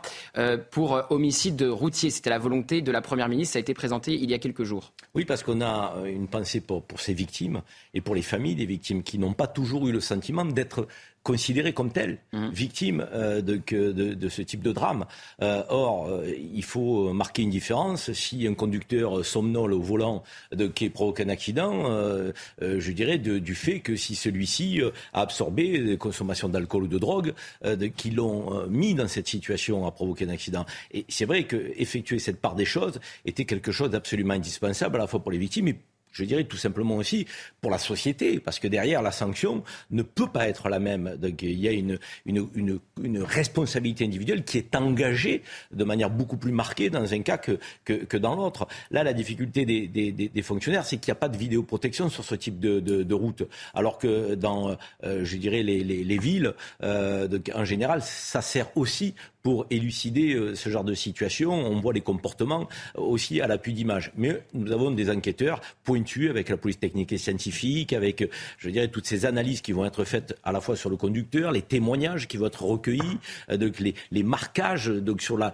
voie euh, publique, donc sur la, route, donc des, des, traces de pneus. On a des experts qui vont effectivement faire le clair. tant que le clair n'est pas fait, je pense qu'il est un peu présomptueux de se prononcer sur l'état du conducteur et la manière dont cet accident a été provoqué. Encore une fois, je pense qu'il faut se consacrer sur les victimes. Il y a deux décès, donc il y a des familles qui sont en deuil au moment où nous nous parlons. Il y en a cinq en urgence absolue. Et puis, vous l'avez dit, euh, Gauthier, euh, celles qui n'ont pas de blessures physiques 15. ont des troubles psychologiques qu'il faut traiter très vite, parce que derrière, ça marque, et ça marque pour longtemps ce type d'accident. Et une cellule psychologique a donc été euh, mise en place. Et c'est dans cette cellule psychologique que Clément Beaune a, commencé sa visite sur le, terrain dans les, dans les Yvelines. Noémie, on change l'appellation homicide routier qui remplace homicide involontaire, mais on ne change pas la peine. Non, on ne change pas la peine parce que euh, dans l'homicide involontaire comme dans l'homicide routier, il n'y a pas la volonté de tuer. Euh, en droit français, pour condamner quelqu'un pour le meurtre, il faut qu'il y ait eu la volonté de, de, tuer, l'intention homicide. Et, là, même si effectivement, et c'est ce qui choque beaucoup les, les familles de victimes, c'est ce terme d'involontaire, parce que la prise d'alcool et la prise de stupéfiants, elle est volontaire. En revanche, le fait, parce qu'on a pris le volant en ayant bu ou en ayant fumé, d'avoir causé un accident, signifie pas que vous avez voulu la mort de la personne euh, qui se trouvait dans la voiture en face ou des personnes qui se trouvaient dans, la voiture en face. Et donc c'est la limite. Euh, Yannick Aleno, euh, il aimerait que l'on change la loi de façon plus profonde et que mm. cela devienne un crime. je pense que c'est compliqué juridiquement à cause de cette dimension-là, la, question de l'intention. mais sinon, effectivement, les, les peines encourues sont déjà très lourdes. Sur le papier, les peines encourues, elles sont très lourdes, puisque pour homicide involontaire ou homicide routier avec deux circonstances aggravantes, ce qui peut être le cas si vous avez bu et fumé, la peine maximum encouru et de 10 ans de prison. Ce qu'on voit, c'est que dans les faits, euh, ces peines-là euh, ne sont euh, jamais, jamais appliquées ou, ou, quasiment jamais, surtout pour des personnes quand c'est la première fois, quand ce sont des, des, primo-délinquants. Karim, je voyais réagir à ce que disait Noémie. Vous pensez que, comme le chef Aleno, il faut que ça devienne un crime? Mais c'est vrai que l'éclairage de Noémie est important. Je le maîtrisais beaucoup moins bien qu'elle, évidemment, parce que c'est une spécialiste. Moi, en tant que citoyen, je suis choqué qu'on ne différencie pas en matière de peine euh, de que les deux, parce que j'estime que la responsabilité n'est pas engagée de la même manière, comme je le disais tout à l'heure. Un conducteur qui somnole et qui provoque un accident, d'un conducteur qui ingurgite de l'alcool ou de la drogue, pour moi, la responsabilité euh, n'est pas la même, dont la peine doit être alourdie. Mais c'est différent, c'est le cas. Oui, mais vous, dites que la peine, vous dites que la peine n'a pas été modifiée. Euh, non, non, je, veux dire que la peine, l'homicide routier, ce sont les mêmes peines que pour l'homicide involontaire. En revanche, une personne qui est au volant sa voiture et puis il y a une plaque de verglas, il perd le, le, le, le, contrôle de son véhicule. Euh, D'abord, lui, il n'a pas commis de faute, donc il ne sera pas poursuivi. Et une personne, effectivement, qui somnole mais qui n'a pas pris d'alcool et, pas de, et pas de drogue, la peine encourue pour l'homicide involontaire est de 5 ans de prison, alors que cette même personne, si euh, il somnole mais parce qu'il avait pris du cannabis, par exemple, c'est 7 ans de prison. Et si c'est alcool plus drogue, c'est 10 ans de prison. Donc là, le fait quand même d'avoir consommé des substances euh, telles que la drogue et de l'alcool aggrave les peines encourues. D'accord. Donc ça veut dire que quand vous êtes condamné à 10 ans, avec la remise de peine, vous en faites 5. Mais surtout, vous n'êtes quasiment jamais condamné à 10 ans de prison. Donc jamais condamné. On continue d'en parler. On va tout de suite partir sur le terrain, retrouver euh, Soumaya euh, Lalou euh, sur les lieux de l'accident. On distingue une dépanneuse sur vos images, Soumaya Lalou, avec Laurent Sélarié. Qu'est-ce qui est en train de se passer? Ah oui, tout à fait. A priori, cette euh, dépanneuse qu'on a vue arriver il y a quelques minutes est en train de remorquer euh, le bus accidenté. Euh, pour rappel, c'est un bus qui transportait une cinquantaine de passagers. Pour imaginer un peu la, taille du véhicule. D'autres véhicules ont été évacués par des dépanneuses plusieurs minutes auparavant. Pour rappel, hein, cet, accident, il impliquait donc ce bus qui a fait deux morts et cinq blessés en urgence absolue. Selon un bilan euh, provisoire, les faits se sont déroulés aux alentours de 7 heures ce matin, ici à Mézières-sur-Seine. Le bus affrété euh, par la SNCF qui venait de Mantes-la-Jolie a terminé euh, dans ce fossé que vous voyez à l'image, parsemé d'arbres. Il évitait un véhicule qui circulait en sens inverse. Il n'y a quasiment plus aucun véhicule sur place, ni de police, ni de véhicules de secours comme les pompiers. Donc la route ne devrait pas tarder à rouvrir. Laurent Jacobelli, merci beaucoup Soumaya Lalou avec Laurent Sélarié. Vous, nous tenez évidemment informés euh, si euh, cette dépanneuse arrive à extraire euh, le bus. Laurent Jacobelli sur cet homicide routier qui change le nom. Et c'est très important, pour, les, familles, évidemment, psychologiquement, de voir quelqu'un condamné pour homicide routier et non pour homicide involontaire quand il était sous l'emprise de stupéfiants ou d'alcool, comme ça semble être le cas dans ce cas-là pour l'alcool. Évidemment, l'enquête le dira, mais je m'avance un peu puisque le ministre des Transports l'a fait euh, lui-même. Qu'est-ce que vous pensez de, cette, euh, de, de cet homicide routier et de cette volonté euh, de l'exécutif de changer cette appellation? Je pense qu'il y a une volonté de changer euh, l'appellation, une volonté d'envoyer un, signal aux familles de victimes qui, c'est vrai, ont été trop souvent complètement oubliées dans ces histoires euh, d'accidents routiers. En revanche, il ne faut pas se leurrer, ça règle pas le problème. changer un mot ne change pas une réalité. La réalité, c'est, euh, on l'évoquait avec Karim Zeribi, c'est que les peines, même si elles sont maximales, par exemple, dans les peines que vous venez d'énoncer, sont rarement prononcées et quand elles sont prononcées, sont rarement appliqué ou appliqué à 100%. Et donc il y a un sentiment de la part des victimes ou des familles de victimes euh, d'accidents routiers qu'il y a une forme le mot est peut-être un peu fort, mais d'impunité, en tout cas euh, de sanction qui n'est pas à la hauteur du dommage euh, qui a été causé. On l'a vu dans un certain nombre d'affaires récentes. Et puis ça pose aussi la question de euh, l'augmentation des conducteurs sous emprise de cannabis. Euh, on en parle très peu, mais les policiers et les gendarmes nous le disent. Bien sûr, l'alcool, on le sait, malheureusement, c'est un fléau et ça continue. Mais il y en a de plus en plus qui conduisent sous l'effet du cannabis. Et le serpent de mer de la légalisation de ces produits toxiques et nocifs laisse craindre encore plus pour la sécurité routière. Alain Morel, est-ce que vous juger que les peines prononcées contre ceux qui euh, commettent ce, genre d'actes, qui tuent des gens de manière indirecte en raison de leur comportement dangereux sur la route parce qu'ils roulent à contresens, parce qu'ils sont sous l'empire de cannabis, de drogue ou d'alcool, est-ce que les peines ne sont pas assez lourdes?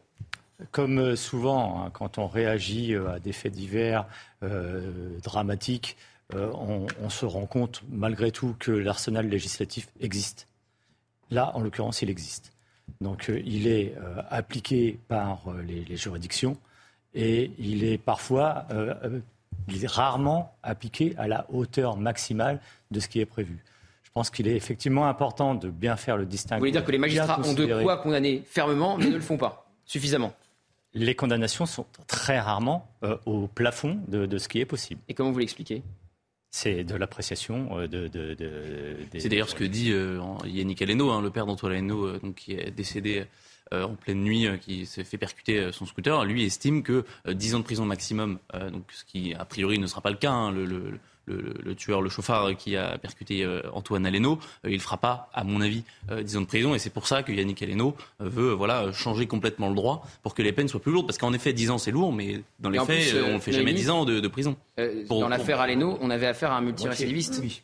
La moitié. Ce qui sera, ce qui sera un facteur aggravant. Hein, état de récidive, ça double les peines encourues. Donc, en l'espèce, il peut, il peut encourir plus, il peut encourir, il peut encourir plus que 10 ans de prison, puisqu'effectivement, ce n'était pas la première fois euh, qu'il était euh, condamné pour ça. Mais vous voyez bien que dans la tête, par exemple, des, familles des victimes, euh, on perd son fils, ensuite on voit quelqu'un condamné, bon, je sais pas, hein, j'ai pas encore tous les, on n'a pas tous les éléments du dossier, mais s'il fait 5 ans, on peut estimer que la perte d'un proche vaut plus que 5 ans de prison. Karim, cette différence entre, comme le nous disait Alain Morel, euh, l'arc euh, euh, qui existe judiciaire qui permet de condamner fermement et les décisions qui sont prises par les magistrats qui ne sont pas forcément de cet ordre-là À mon avis, c'est ce qui provoque une réaction chez nombreux de nos compatriotes sur le sentiment, j'allais dire, d'impunité, qui est peut-être pas le bon terme et qui est peut-être pas une réalité aussi profonde que ce qu'elle est ressentie. Mais il y a ce sentiment. Euh, dans la population. Et il y a le sentiment que la victime, d'abord, n'est plus au centre des préoccupations. Les Français considèrent que l'auteur est mieux encadré, quasiment, on, a beaucoup travaillé sur les droits de l'auteur d'infractions, de délits, de crimes en matière de défense, et on s'est peu concentré sur euh, l'encadrement, euh, la bienveillance, l'attention qui devait être portée aux victimes. Donc c'est peut-être un sentiment, mais en tout cas, moi je le partage. et je pense qu'on est nombreux à le ressentir.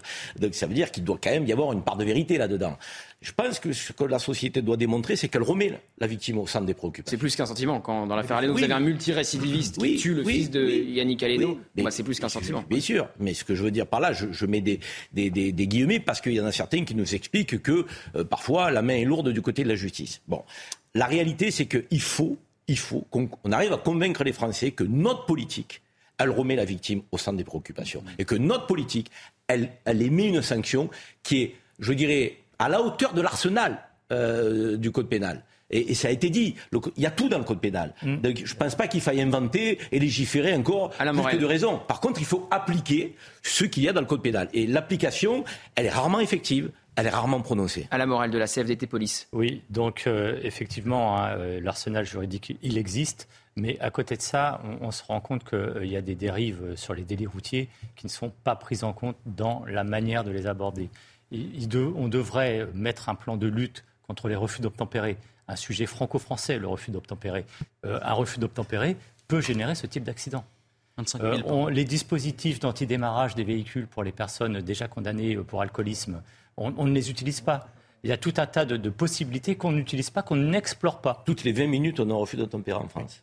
C'est énorme. C'est terrible, c'est énorme. Et ça génère des blessures dans les rangs des policiers et des gendarmes d'une manière euh, très récurrente. Noémie, pour euh, conclure. Non, je voulais juste parce que euh, effectivement et, ne pas parler des cas où, la, personne à, l'origine de l'accident est un multirécidiviste ou avait déjà été condamné à plusieurs reprises. Mais pour avoir discuté avec des professionnels, des magistrats qui sont amenés parfois à juger ces affaires-là, vous avez aussi parfois euh, sur le banc des prévenus un père de famille qui a pris le volant ce jour-là, qui avait peut-être effectivement bu un verre en, trop et qui non mais je ne suis pas en train de défendre, je, je vous explique, qui arrive, dont effectivement la vie est, aussi brisée pour lui parce qu'il euh, ne se remet pas d'avoir causé la mort de, quelqu'un qu'il ne l'a jamais voulu. Et donc dans ces cas-là, les magistrats, oui, on pourrait condamner euh, cette personne à. Euh, ça dépend si le père de famille est sous, sous drogue ou sous alcool, c'est ça. Je, vous a bu, je vous l'ai dit, je vous dis, il a, il a bu, il, était un peu au-dessus de la limite. Il avait, il avait, il avait bu un, un, verre en trop. Non mais. C'est inaudible pour évidemment les familles de victimes. Oui, mais les magistrats à un moment sont là aussi pour prendre en compte, regarder la situation d'une personne à un moment donné s'il avait jamais. Et les victimes aimeraient qu'ils les prennent aussi un peu plus en compte. On a quand même ce que Karim disait sur le fait que les victimes se sentent souvent lésées et ressentent une Mais en fait, on peut pas. C'est-à-dire que je, je, je, vous explique que les magistrats, que, que, les juges, c'est prendre. C'est oui, bien sûr, entendre la douleur des victimes, mais il n'y a rien qui ramènera jamais. Quand vous avez perdu quelqu'un, vous pouvez condamner la personne à 5 ans, à 10 ans, à 15 ans, à 20 ans de prison. Bah pour les victimes, justement, ça change peut-être les choses. Ça si quelqu'un est condamné à non, ça, c'est sûr. Pas la personne le deuil plus facilement. Et donc, je, vous, je vous dis aussi que sur les, les, les problèmes de, des accidents de la route, les gens qui causent des accidents ne sont pas tous des multirécidivistes qui avaient pris du cannabis, de la tequila et, et, un rail de cocaïne avant de prendre le volant. Et donc c'est aussi ça que quand les magistrats regardent aussi le profil, et vous avez parfois des gens qui sont absolument dévastés de, des conséquences de, leur acte et, et, pour qui la peine de prison ferme, c'est parce qu'ils ont un travail, parce qu'ils ont une famille, parce que n'est pas forcément la, la, solution la plus adaptée. Et je, et je pense que c'est aussi voilà, c'est encore une fois, il faut, aussi parfois faire confiance aux personnes qui prennent les décisions de justice. Ce qu'on appelle l'individualisation de la peine, et elle doit s'appliquer dans les deux sens. Bien sûr. Allez. C'est bien de nous appeler à la nuance et c'est important, mais il faut quand même rappeler que 50% des actes de délinquance sont commis par 5% de récidivistes. Donc on a quand même un sujet avec le récidive, la récidive et les, et les multirécidives. Et je, ne parlais pas de, et je ne parlais pas de ces cas-là. Oui, mais je dis, si des gens ont traité de ces cas-là avec beaucoup de fermeté, et quand on entend la, douleur du, chef Aleno, euh, évidemment que ça, rien ne lui ramènera jamais son fils, mais une peine de prison maximale pour celui qui a commis ça, ça semble effectivement le minimum. que ça se reproduise. Voilà. Euh, merci. On revient dans un instant. On merci euh, Noémie Schulz de nous avoir accompagnés. On va revenir. Merci Alain Morel aussi d'avoir été avec nous. On va revenir évidemment. On va revenir. On va suivre ce qui se passe dans les Yvelines. Et puis on parlera notamment de Gabriel Attal et de ses annonces choc ce matin dans Midi Libre.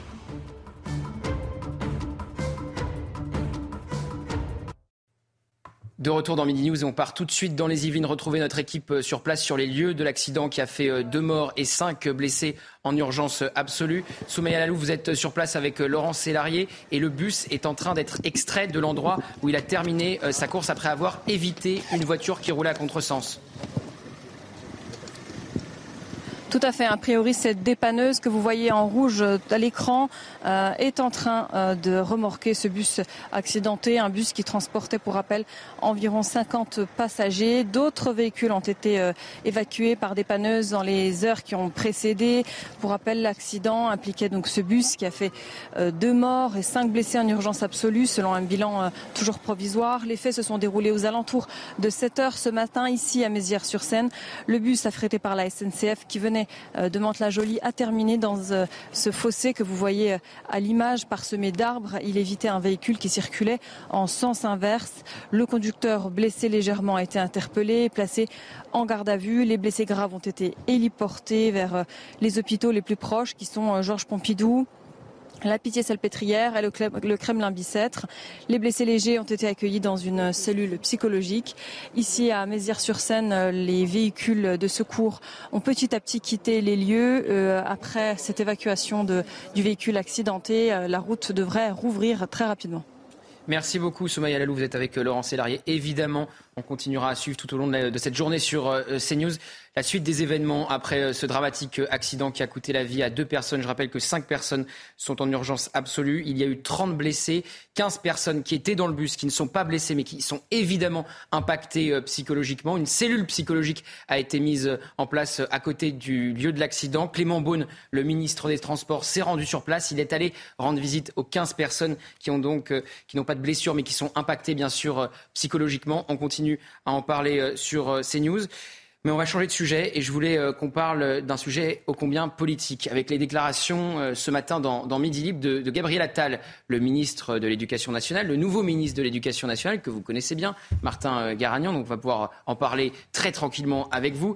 Vous voyez cette une de Midi Libre, il fait des propositions choc sur l'uniforme. Il dit là où l'établissement scolaire veut imposer l'uniforme, il le pourra pour lutter notamment contre la prolifération des abayas et des camis. On fait le point avec Vincent Fandès sur ces mesures fortes annoncées par Gabriel Attal. L'un des chantiers principaux de Gabriel Attal, restaurer le respect de l'autorité et la laïcité à l'école. Le nouveau ministre de l'Éducation affiche ce matin sa fermeté quant au port de l'abaya. Venir en abaya à l'école est un geste religieux visant à tester la résistance de la République sur le sanctuaire laïque que doit constituer l'école. Toujours évoquée, jamais mise en place, la question du port de l'uniforme fait son grand retour. Gabriel Attal n'y ferme pas la porte. Si la communauté éducative d'un établissement demande à l'expérimenter, j'y suis favorable, mais je suis réaliste. Est-ce qu'on peut imaginer que ce serait une solution magique pour régler tous les problèmes? Je n'y crois pas. Parmi les personnes que nous avons interrogées, les avis sont partagés. Le fait que tout le monde soit habillé de la même manière, qu'il n'y ait pas de différence, au moins euh, personne ne pourra avoir un, un premier regard sur toutes ces catégories sociales. J'estime que ça, ça introduit a priori des, des contraintes pour les parents pour les enfants. C'est une très bonne idée euh, parce que ça met tous les enfants euh, sur le même plan d'égalité. Hein. Enfin, le ministre de l'Éducation évoque le harcèlement scolaire. Un plan interministériel doit être présenté à la rentrée. Alors Jules Torres, on va parler évidemment du harcèlement scolaire, surtout que Gabriel Attal est intervenu euh, extrêmement vite pour euh, le cas d'une jeune fille, euh, Amandine, à Bordeaux, qu'il a réussi à, rescolariser dans une autre école puisqu'elle était harcelée dans son établissement scolaire. On va en parler, mais on a la sensation qu'il y a une volonté de, cassure très nette avec son prédécesseur Papendiaï. Bah, dans les prochaines semaines, euh, pour Gabriel Attal, l'objectif, ça va être de tourner la page de Papendiaï, hein, qui est resté, euh, qui s'est fait évincer, pardon, euh, du, du ministère de l'Éducation nationale après une année passée où on a le sentiment que rien n'a été fait. Il a déjà trouvé un point de chute, hein, au Conseil de l'Europe. Il a déjà trouvé un point de chute où plutôt que de résoudre les problèmes en effet d'Abaya, euh, de proposer par exemple la tenue de l'uniforme, il, préférait s'en prendre euh, à CNews euh, notamment. donc là, on a le sentiment oui, que Gabriel Attal veut prendre le sujet à, à bras le corps, que la rentrée qui s'annonce très politique pour son ministère, il, veut voilà prendre en charge tout ça, et puis surtout les propositions qu'il fait. Euh, la baya, l'uniforme. Euh, on voit que c'est surtout sur l'autorité, parce qu'on sait qu'en ce moment, il y a un, sujet au niveau du manque de, de, professeurs pour la rentrée. Il choisit à dessein de ne pas euh, se saisir de ce sujet-là pour en choisir un autre. voilà, donc on sent qu'il veut faire preuve d'autorité avant la rentrée. Laurent Jacobelli. J'accueille ça convaincu par Gabriel Attal? Alors écoutez, moi j'adore la schizophrénie, voire l'hypocrisie de la Macronie. Il y a quelques mois, en janvier 2023, le groupe Rassemblement National proposait une proposition de loi pour euh, la tenue unique. Et vous vous souvenez de qui avait parlé dans le Parisien ce jour-là? Brigitte Macron, qui était favorable à l'uniforme, contrairement à Papendia. Eh bien, les députés de la majorité, donc de la même majorité que M. Attal, ont voté contre. Moi, je vois qu'il y a un changement de pied tant mieux. Alors vous me direz, seulement dans les lycées euh, volontaires, je peur qu'à la fin ça fasse pas beaucoup et que ça soit un peu euh, cosmétique. Mais dire, et c'est bien de le dire, euh, qu'il y a un problème avec certaines tenues qui sont plus des tenues de revendication euh, d'un islam radical que autre chose, déjà l'admettre, c'est plutôt pas mal et ça fait la différence avec un certain nombre de membres du gouvernement. Pareil, ramener l'autorité au sein de l'école, mais là encore, c'est ce que nous proposons depuis longtemps. Je vois que finalement ça, ça infuse. Après, est-ce que M. Attal est sincère ou est-ce qu'il fait de la communication, euh, l'avenir nous le dira. Euh, clairement, il ne peut pas être plus mauvais que M. Papendiaï. Donc, euh, s'il joue un peu sur du velours, on voit bien qu'il veut se donner une épaisseur, une stature. le ministère de l'Éducation nationale peut être ça. On le jugera sur les faits. Est-ce qu'effectivement la tentative communautariste s'arrête à l'entrée de l'école Est-ce qu'il y arrivera On verra. Est-ce que les étudiants, les enfants apprendront mieux à lire, écrire, compter? Parce qu'il y a une dégringolade du niveau. on verra. Est-ce qu'il n'est pas en train de semer euh, le doute en, créant un débat autour d'un sujet très fort pour effectivement détourner le regard de l'essentiel qui est l'effondrement de notre système scolaire. Martin Garagnon, euh, l'abaya c'est un signe religieux qui vise à, pousser les limites de notre laïcité, qui, vise à provoquer euh, les professeurs et, les recteurs, etc., et à tester les limites de l'éducation nationale? Je crois que c'est très clair et le ministre l'exprime avec beaucoup de conviction et de clarté. Euh, lorsqu'on teste la République, la République doit répondre présent. Il y a des principes sur lesquels on ne tergiverse pas. La laïcité au sein de l'école républicaine, c'est une ligne rouge qui ne doit pas et ne peut pas être franchie. Donc évidemment que ce type de vêtements, moi euh, j'étais collégien au début des années 90. À mon époque, quand on était ado et qu'on voulait marquer un peu sa différence, sa rupture avec la société, on écoutait du, Nirvana, on, on portait des jeans troués. Maintenant, je pense qu'il y a eu un regain de religion qui fait que finalement c'est aussi une forme d'expression d'une volonté de rupture avec la société. C'est une rupture qui n'a pas les mêmes conséquences, c'est une volonté qui n'a pas les mêmes conséquences, qui n'a pas la même symbolique. Et donc je pense qu'il faut être extrêmement clair avec ça. Nous on avait des interdits euh, vestimentaires au collège ou au lycée parce qu'on ne pouvait pas aller en classe avec une certaine tenue. Je pense est-ce que c'est l'anti-Papendiaï, Gabriel Attal des, tenues qui ne sont pas adaptées à l'école. On voit sa volonté de se démarquer de son prédécesseur sur les atteintes à la laïcité, sur euh, la Baya Papendiaï. On se souvient de ce qu'il disait à l'Assemblée nationale que c'était pas possible euh, de l'interdire. Donc il y avait la possibilité de l'uniforme, il y était défavorable. Gabriel Attal dit je suis pour cas par cas dans les écoles qui le souhaitent. On a Oui, Jules. Non, mais sur l'uniforme, il y a quand même un, un petit sujet. Euh, la dame l'expliquait, je crois, dans, dans le reportage.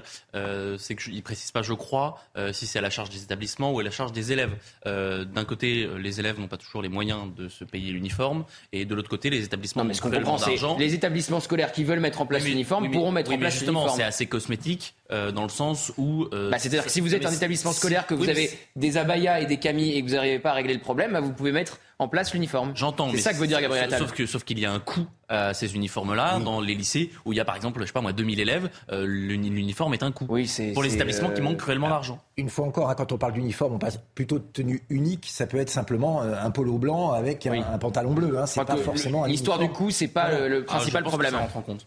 Pour vous répondre sur la question, je, de de Papendiaï, je pense que Gabriel Attal n'a pas besoin de se démarquer de Papendiaï. Il a une existence autonome, il a une identité enfin, politique qui est euh, extrêmement euh, claire et posée. Donc il, il, ne prend pas de décision, il ne fait pas de déclaration pour se démarquer de son euh, prédécesseur. Ce sont des personnalités totalement différentes avec un parcours différent. Euh, moi, je connais très bien Gabriel Attal qui fait preuve de beaucoup de volontarisme en politique. Euh, et, vous savez où il a fait son premier déplacement de ministre? Dans une école qui a été ravagée par les émeutes où Papandiaï avait annulé sa, sa, venue. Mais tout à fait, mais c'est, je ne pense pas qu'il y ait de volonté assumée bon. de se démarquer de son prédécesseur, à qui d'ailleurs il a rendu hommage lors de la passation de pouvoir. Bah, il ne pouvait, pouvait, pas faire autrement. Et il a quand même listé tout ce qu'il devait faire, bien sûr. entendu tout ce que Papandiaï n'avait pas fait. Mais vous savez, l'exercice de la passation est un exercice très difficile parce que vous êtes à la fois évidemment dans une ouais, obligation d'hommage aux républicains et puis en même temps de euh, définir une feuille, une feuille de route. Mais je, euh, pour conclure sur l'histoire du, euh, du port de l'uniforme, la proposition du RN était totalement différente de ce que Gabriel Attal a proposé. C'est du, cas par cas. C'est du cas par cas. Donc on est toujours aussi dans une liberté de choix individuel, ce qui pour nous est quand même assez essentiel. Ah oui, et d'autre part, ça fait partie aussi des sujets sur lesquels nous on a une grande liberté de, de, discussion. Et on a vu les propos de Brice Sur Macron. les propos de, de, Gabriel Attal sur euh, les abayas et sur la possibilité d'avoir recours à l'uniforme pour contrer les abayas et les camis. Moi, euh, j'espère que la question de l'uniforme dépasse le cadre des, des quelques abayas euh, qu'on a dans les, dans les écoles. Euh, franchement, moi, je suis partisan de l'uniforme, mais nonobstant le cas des abayas. Je veux dire, j'espère qu'on ne se penche pas sur les questions de l'uniforme parce qu'il y a quelques abayas dans les écoles. Je crois que la problématique est beaucoup plus profonde que ça. Ah, le ministre semble faire le lien, en tout cas. Oui, mais comment après, répondre à cette problématique Le ministre, c'est le ministre. Moi, je ne suis ni son porte-parole ni son conseiller. Je suis Bien Donc, je parle à mon nom. Et, et, et donc, du coup, je considère que la question de l'uniforme doit être abordée de manière beaucoup plus large. On a euh, une école euh, républicaine, laïque, euh, à refonder. J'allais dire de fond en comble quasiment. On a une crise de vocation. on recrute pas toujours sur les bons prérequis. on a du mal à recruter on a des démissions euh, et euh, on, voit bien que l'école ne remplit plus son objectif euh, premier, euh, qui euh, est, l'apprentissage des, matières fondamentales pour permettre à tout enfant, quelle que soit son origine sociale, euh, de, culturelle, de pouvoir accéder, je dirais, à un statut de citoyen de, qui est capable de faire des choix éclairés. moi, je considère que c'est à l'école élémentaire déjà qu'il faut remettre un peu les points sur i, les barres sur l'été. Et, et, je veux bien, moi, l'uniforme au cas par cas. Mais euh, encore une fois, ça va créer une disparité.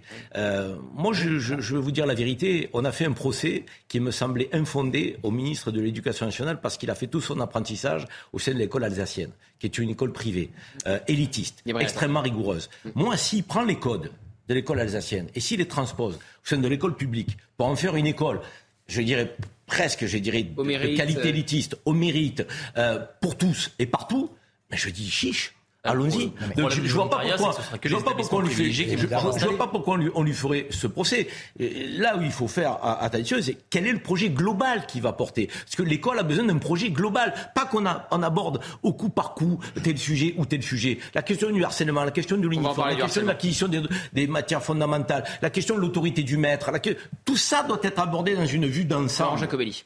Il faut trouver une école qui soit euh, un facteur d'assimilation aussi, parce qu'il faut le dire, il y a des écoles où on parle euh, plusieurs langues, euh, et ça, où euh, la France n'est plus apprise, on n'apprend plus le drapeau, on n'apprend plus la Marseillaise, il y a même certains pans de l'histoire qui sont occultés pour ne pas gêner une partie de, de l'auditoire dans la classe, et il faut dire que là aussi, ça va demander beaucoup de fermeté, beaucoup de volonté de la part du ministre pour ramener la France à l'intérieur des écoles, pour ramener l'autorité à l'intérieur des écoles, et on verra bien si Gabriel Attal a cette force. Moi, je suis un peu surpris. On parlait tout à l'heure de, Gérard Darmanin, on parle maintenant de, de Gabriel Attal, de ce ministre qui, de ces ministres qui arrivent avec leur propre programme euh, euh, leur volonté en se disant moi je vais le faire, mais on ne sait pas si derrière il y a la volonté de la première ministre d'aller dans leur sens, ni même du président de la République. On a l'impression d'un gouvernement. ils ont été nommés, hein. ils ne sont pas arrivés par hasard, ils ont été nommés par le président de la bah, République. Excusez-moi quand même de C'est bien que ça correspond. Mais il y a des personnalités qui s'affirment de plus en plus, disons les choses comme ça. Exactement. Et qui prennent des libertés de plus en plus. Avec des francs-tireurs, mais est-ce que derrière parce qu'il y a un seul homme qui C'est la première fois qu'on a l'impression qu'Emmanuel Macron est un peu dépassé par euh, certains de ses ministres, oui, comme Gabriel Attal et Gérald Darmanin. Il est globalement dépassé. D'ailleurs, depuis les émeutes, on voit bien qu'il ne comprend pas ce qui se passe dans ce pays. Il est complètement hors sol. Mais est-ce que demain, il va soutenir ses ministres? Est-ce qu'il va aller dans le même sens ou faire un en même temps où il proposera exactement l'inverse? Le problème, il est là. Tout ça est très réussi de la part de Gabriel Attal. Euh, Alors, il a lancé un fusée, il a infusé euh, des propositions dont on parle aujourd'hui, qui politiquement sont pas très dangereuses. Euh, l'abaya, il n'y aura pas une loi pour interdire l'abaya. Euh, le volontariat pour. Non, mais euh, il peut y avoir l'uniforme pour contrecarrer la baya. Mais justement, mais tout ça ne va pas être inscrit dans la loi. Euh, enfin, ce sera des décrets. voilà, il prend pas beaucoup de risques, mais le. On va aussi parler du harcèlement. On en parle. On va parler aussi du harcèlement. On est avec la présidente de la Voix de l'enfant. Bonjour, madame puisque Gabriel Attal est intervenu après ce qu'a subi la jeune Amandine, c'était du côté de Bordeaux. Elle devait avoir un nouvel établissement scolaire, puis finalement on lui a dit non, vous n'êtes pas prioritaire. On en a parlé dans les médias, sur cette chaîne, sur RTL avec, euh, avec cette maman. Et Gabriel Attal, son cabinet du moins, a, pris, euh, a récupéré le dossier et finalement, elle aura une nouvelle école à la rentrée. Il affiche, selon vous, une volonté de lutter contre le harcèlement, sans doute plus que son, que son prédécesseur? Non, je pense qu'il faut arrêter de comparer. Ce que je pense et ce que nous pensons à la voix de l'enfance, c'est qu'il faut qu'on ait une vision pour demain et régler des problèmes aujourd'hui. Hein. il n'est pas question de. Donc il y a une volonté de, lutter contre le harcèlement. Il y a une annonce d'un travail interministériel, car ce n'est pas à l'éducation nationale seule de résoudre le problème du harcèlement, parce qu'il y a le harcèlement à l'école, mais il y a le harcèlement dans la rue, il y a le harcèlement dans les quartiers, hein. et puis ça touche aussi un certain nombre d'enfants, hein, euh, d'adolescents, euh, qui euh, passent à l'acte parce qu'ils ont, pour beaucoup, été eux-mêmes victimes de violences et que nous n'avons pas su prendre en compte cette souffrance. Donc le harcèlement, il faut que nous ayons une vision globale, une prise en charge globale des enfants et des adolescents, et puis une politique de prévention. nous faisons confiance euh, au, ministre de l'Éducation nationale, qui s'inscrit dans, la continuité. Le harcèlement, c'est pas récent. Hein. Ça fait des années qu'on en parle. Les réseaux sociaux, ça fait. Je me souviens d'avoir assisté à des réunions à l'époque où, où Madame Bachelot était ministre des Affaires sociales. Alors vous voyez que ça remonte. Hein. Donc je pense qu'à un moment donné, ne jugeons pas déjà ce qui est de l'ordre des annonces. Par contre, c'est vrai que la voix de l'enfant va veiller Hein, à ce qu'il y ait euh, des mesures concrètes qui soient prises en transversalité, en interministériel et avec l'ensemble des, établissements, mais l'ensemble des professionnels de la protection de l'enfance, des mairies et des départements. Merci beaucoup Martine Brousse, présidente de la Voix de l'Enfant. Martin Garagnan, en, 30 secondes, euh, cette volonté de faire du, harcèlement euh, scolaire, la lutte contre le harcèlement scolaire, une priorité de Gabriel Attal, avec des mesures qui pourraient être annoncées à la rentrée? Bah, je pense qu'effectivement, on voit bien que le ministre s'est projeté immédiatement sur ce problème qui concerne des centaines de milliers d'enfants, qui est parfaitement euh, euh, inacceptable. On ne peut pas considérer que, euh, oui, on laisse aller son enfant dans une école pour qu'il soit en souffrance, pour qu'il y aille la boule au ventre. Une fois de plus, l'école, c'est l'école de l'émancipation, de, de, la construction d'un individu. Donc oui, c'était un sujet qui est euh, dramatique. Le ministre s'y est attelé avec le cas de la petite, de la jeune Amandine. Il a trouvé une solution tout de suite, ce qui montre mm. bien que oui, c'est possible. Et oui, évidemment, des mesures doivent être proposées de manière globale. Sur dossiers, mais une fois de plus, ça a été dit par votre invité, Madame Bruce, mais on ne va pas passer notre temps à comparer deux personnalités bien bien différentes. Moi, ce que je constate, c'est que Gabriel Attal est déjà à la tâche. Vous savez, on adore mais je comprends et c'est votre liberté. Euh, moi, ce que je constate, c'est que Gabriel Attal est à la tâche. Quand il dit qu'à la rentrée, toutes les classes auront un professeur dans la salle de, classe, il ne fait pas que parler de l'uniforme pour essayer de trouver un épouvantail, pour ne pas parler des vrais sujets de fond aussi. Allez, merci il s'adresse sur tous les sujets. Merci beaucoup. C'est terminé, messieurs. C'est terminé. Dommage, hein, parce que c'est pas les personnes. on s'en vient pour reparler. C'est la politique menée. Bien sûr. ça, quand même, ça questionne et ça interroge sur le cap qui est donné ou pas côté, donné. vous aviez- Parce que quelque part, si chaque ministère fait sa politique euh, en fonction effectivement de sa vision de la société, sans intégrer sa politique au sein d'une vision qui est celle du gouvernement, nomination d'un ministre, moi aujourd'hui, je ne sais pas ce que c'est le macronisme. C'est ça mon problème. Bah, euh, on Allez, on en parle. Allez, ça sera le mot de la fin. Jules, il n'y a plus de temps, désolé. Euh, dans un instant, c'est Olivier de Carenfleck pour la parole aux Français. Évidemment, il va revenir sur ce euh, drame euh, dans les Yvelines. Je vous rappelle qu'il y a eu un accident de bus ce matin entraînant la mort de deux personnes. Cinq personnes sont en urgence absolue, une trentaine euh, de blessés et 15, et 15 personnes qui n'ont pas été blessées mais qui sont évidemment impactées psychologiquement. A tout de suite sur CNews.